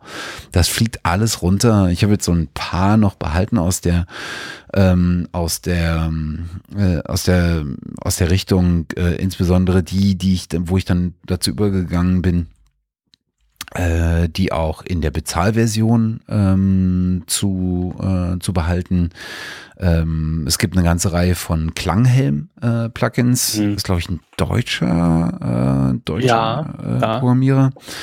Ähm, der, eine, der eine ganze Reihe von sehr, sehr coolen, insbesondere sehr, sehr coolen Kompressor-Plugins und sowas äh, anbietet. Und da gibt es in der Regel zu den Plugins auch ähm, eine kostenfreie Variante, die man sich dann irgendwie äh, geklickt hat. Ähm, und obwohl ich glaube, es gibt nur zu dem äh, Kompressor die Kosten. Nee, es gibt auch noch das Saturation Plugin. Äh, und äh, zwei Kompressoren gibt es kostenlos und irgendwann bin ich halt da mal zu übergegangen, äh, mir den, diesen Variable Tube, diesen M, ähm, MMU äh, oder wie mhm. er heißt, äh, dann tatsächlich in der Bezahlversion äh, zuzulegen. Sowas habe ich halt noch behalten, aber ansonsten wirklich mal radikal aufgeräumt. Also ähm, auch unter da diesem Aspekt so, hey, du brauchst nicht 5000 EQs, sondern ne, die, die Palette, die dir, äh, ja, im Prinzip brauchst du bloß den Fabfilter wenn ich ehrlich bin. Eig eigentlich, äh, wenn man ehrlich ist. Ähm, und das hilft halt auch sehr, sich zu konzentrieren. So. Also ich, ich habe auch mal das vor Jahren mal gehört und dachte damals, hm, dass man, dass man sagt, okay, dass, dass, dass es Leute gibt, die sind viel zu sehr dann beschäftigt, sich auszusuchen, welchen EQ nehme ich jetzt von den 5000, die ich habe. Ja. Anstatt zu sagen, ich nehme jetzt den und stelle den ein und gut ist. So. Und aber immer, ich komme auch immer mehr dazu zu sagen, okay, brauche ich das wirklich? Ähm, wie, wie, mit was vermitteln kann ich eigentlich arbeiten? So. Weil es, es, es bewirkt halt auch, dass natürlich die Projekte übervoll sind mit irgendwie EQ, also mit Plugins. Und man muss die halt auch alle warten. Na, man muss ja nicht updaten, mhm. schauen, funktionieren die noch und dann kommt irgendein Systemupdate und und dann, dann äh, geht irgendwas nicht. Und umso kleiner ich damit arbeite, kommt man, äh, ich finde, mindestens auf die gleichen Ergebnisse, wenn man sich ein bisschen mehr anstrengt und vielleicht noch ein paar Einstellungen mehr tut. Ähm, und das hilft einem einfach, sich mehr auf seinen Inhalt zu konzentrieren. Mhm. Ja. Kleine Anmerkung zu den Klanghelm-Sachen. Äh, aus Berlin kommt derjenige, der das programmiert. Genau. Und die sind auch sehr erschwinglich. Also ja. auch in den Bezahlvarianten. Die kosten, ja. wenn ich gerade so gucke, 24 Euro ist das größte, also der MU große Kompressor. Das ist der teuerste. Genau. Und für die gibt es halt auch dann entsprechend ähm, äh, ja, Spezialeinsätze. Ne? Also so ein Ding ziehe ich mir halt rein, wenn ich äh, äh, keine Ahnung, also mein, mein Go-To-EQ ist irgendwie der Fabfilter äh, für, für Bassbearbeitung bei Stimmen ist es halt irgendwie der ZQ. Äh, und wenn ich dann noch äh, irgendwas brauche für eine, für eine Kick oder sowas oder für einen, äh, für einen Bass, den ich richtig schön dreckig äh, laufen lassen will, ähm, dann kommt da der, der MU drauf äh, in einem bestimmten Modus äh, und da weiß ich, dass er mir ähm, den gewünschten Effekt auch bringt. Ja, dann würde ich einfach sagen, machen wir für heute den Deckel drauf, oder? Würde ich auch sagen. In Anbetracht dessen ist die Zeit fortgeschritten. Ja. Nein, aber es hat auch, äh, glaube einen ganz guten Überblick gegeben über das Hauptthema und was wir noch so besprochen haben. Oh. Ich denke, da kann man ja äh, ohnehin erstmal nur so Ansatzpunkte liefern. Alles andere. Das Feld ist offen und weit und äh, wahrscheinlich gibt es auch fünf Ecken, an denen man anfangen könnte und kommt immer irgendwie äh, dann auf so eine Art Rundtrip an allen anderen, an allem anderen vorbei. Meine Güte, es ist heute schon spät. ja, dann hören wir uns 2022 wieder, oder?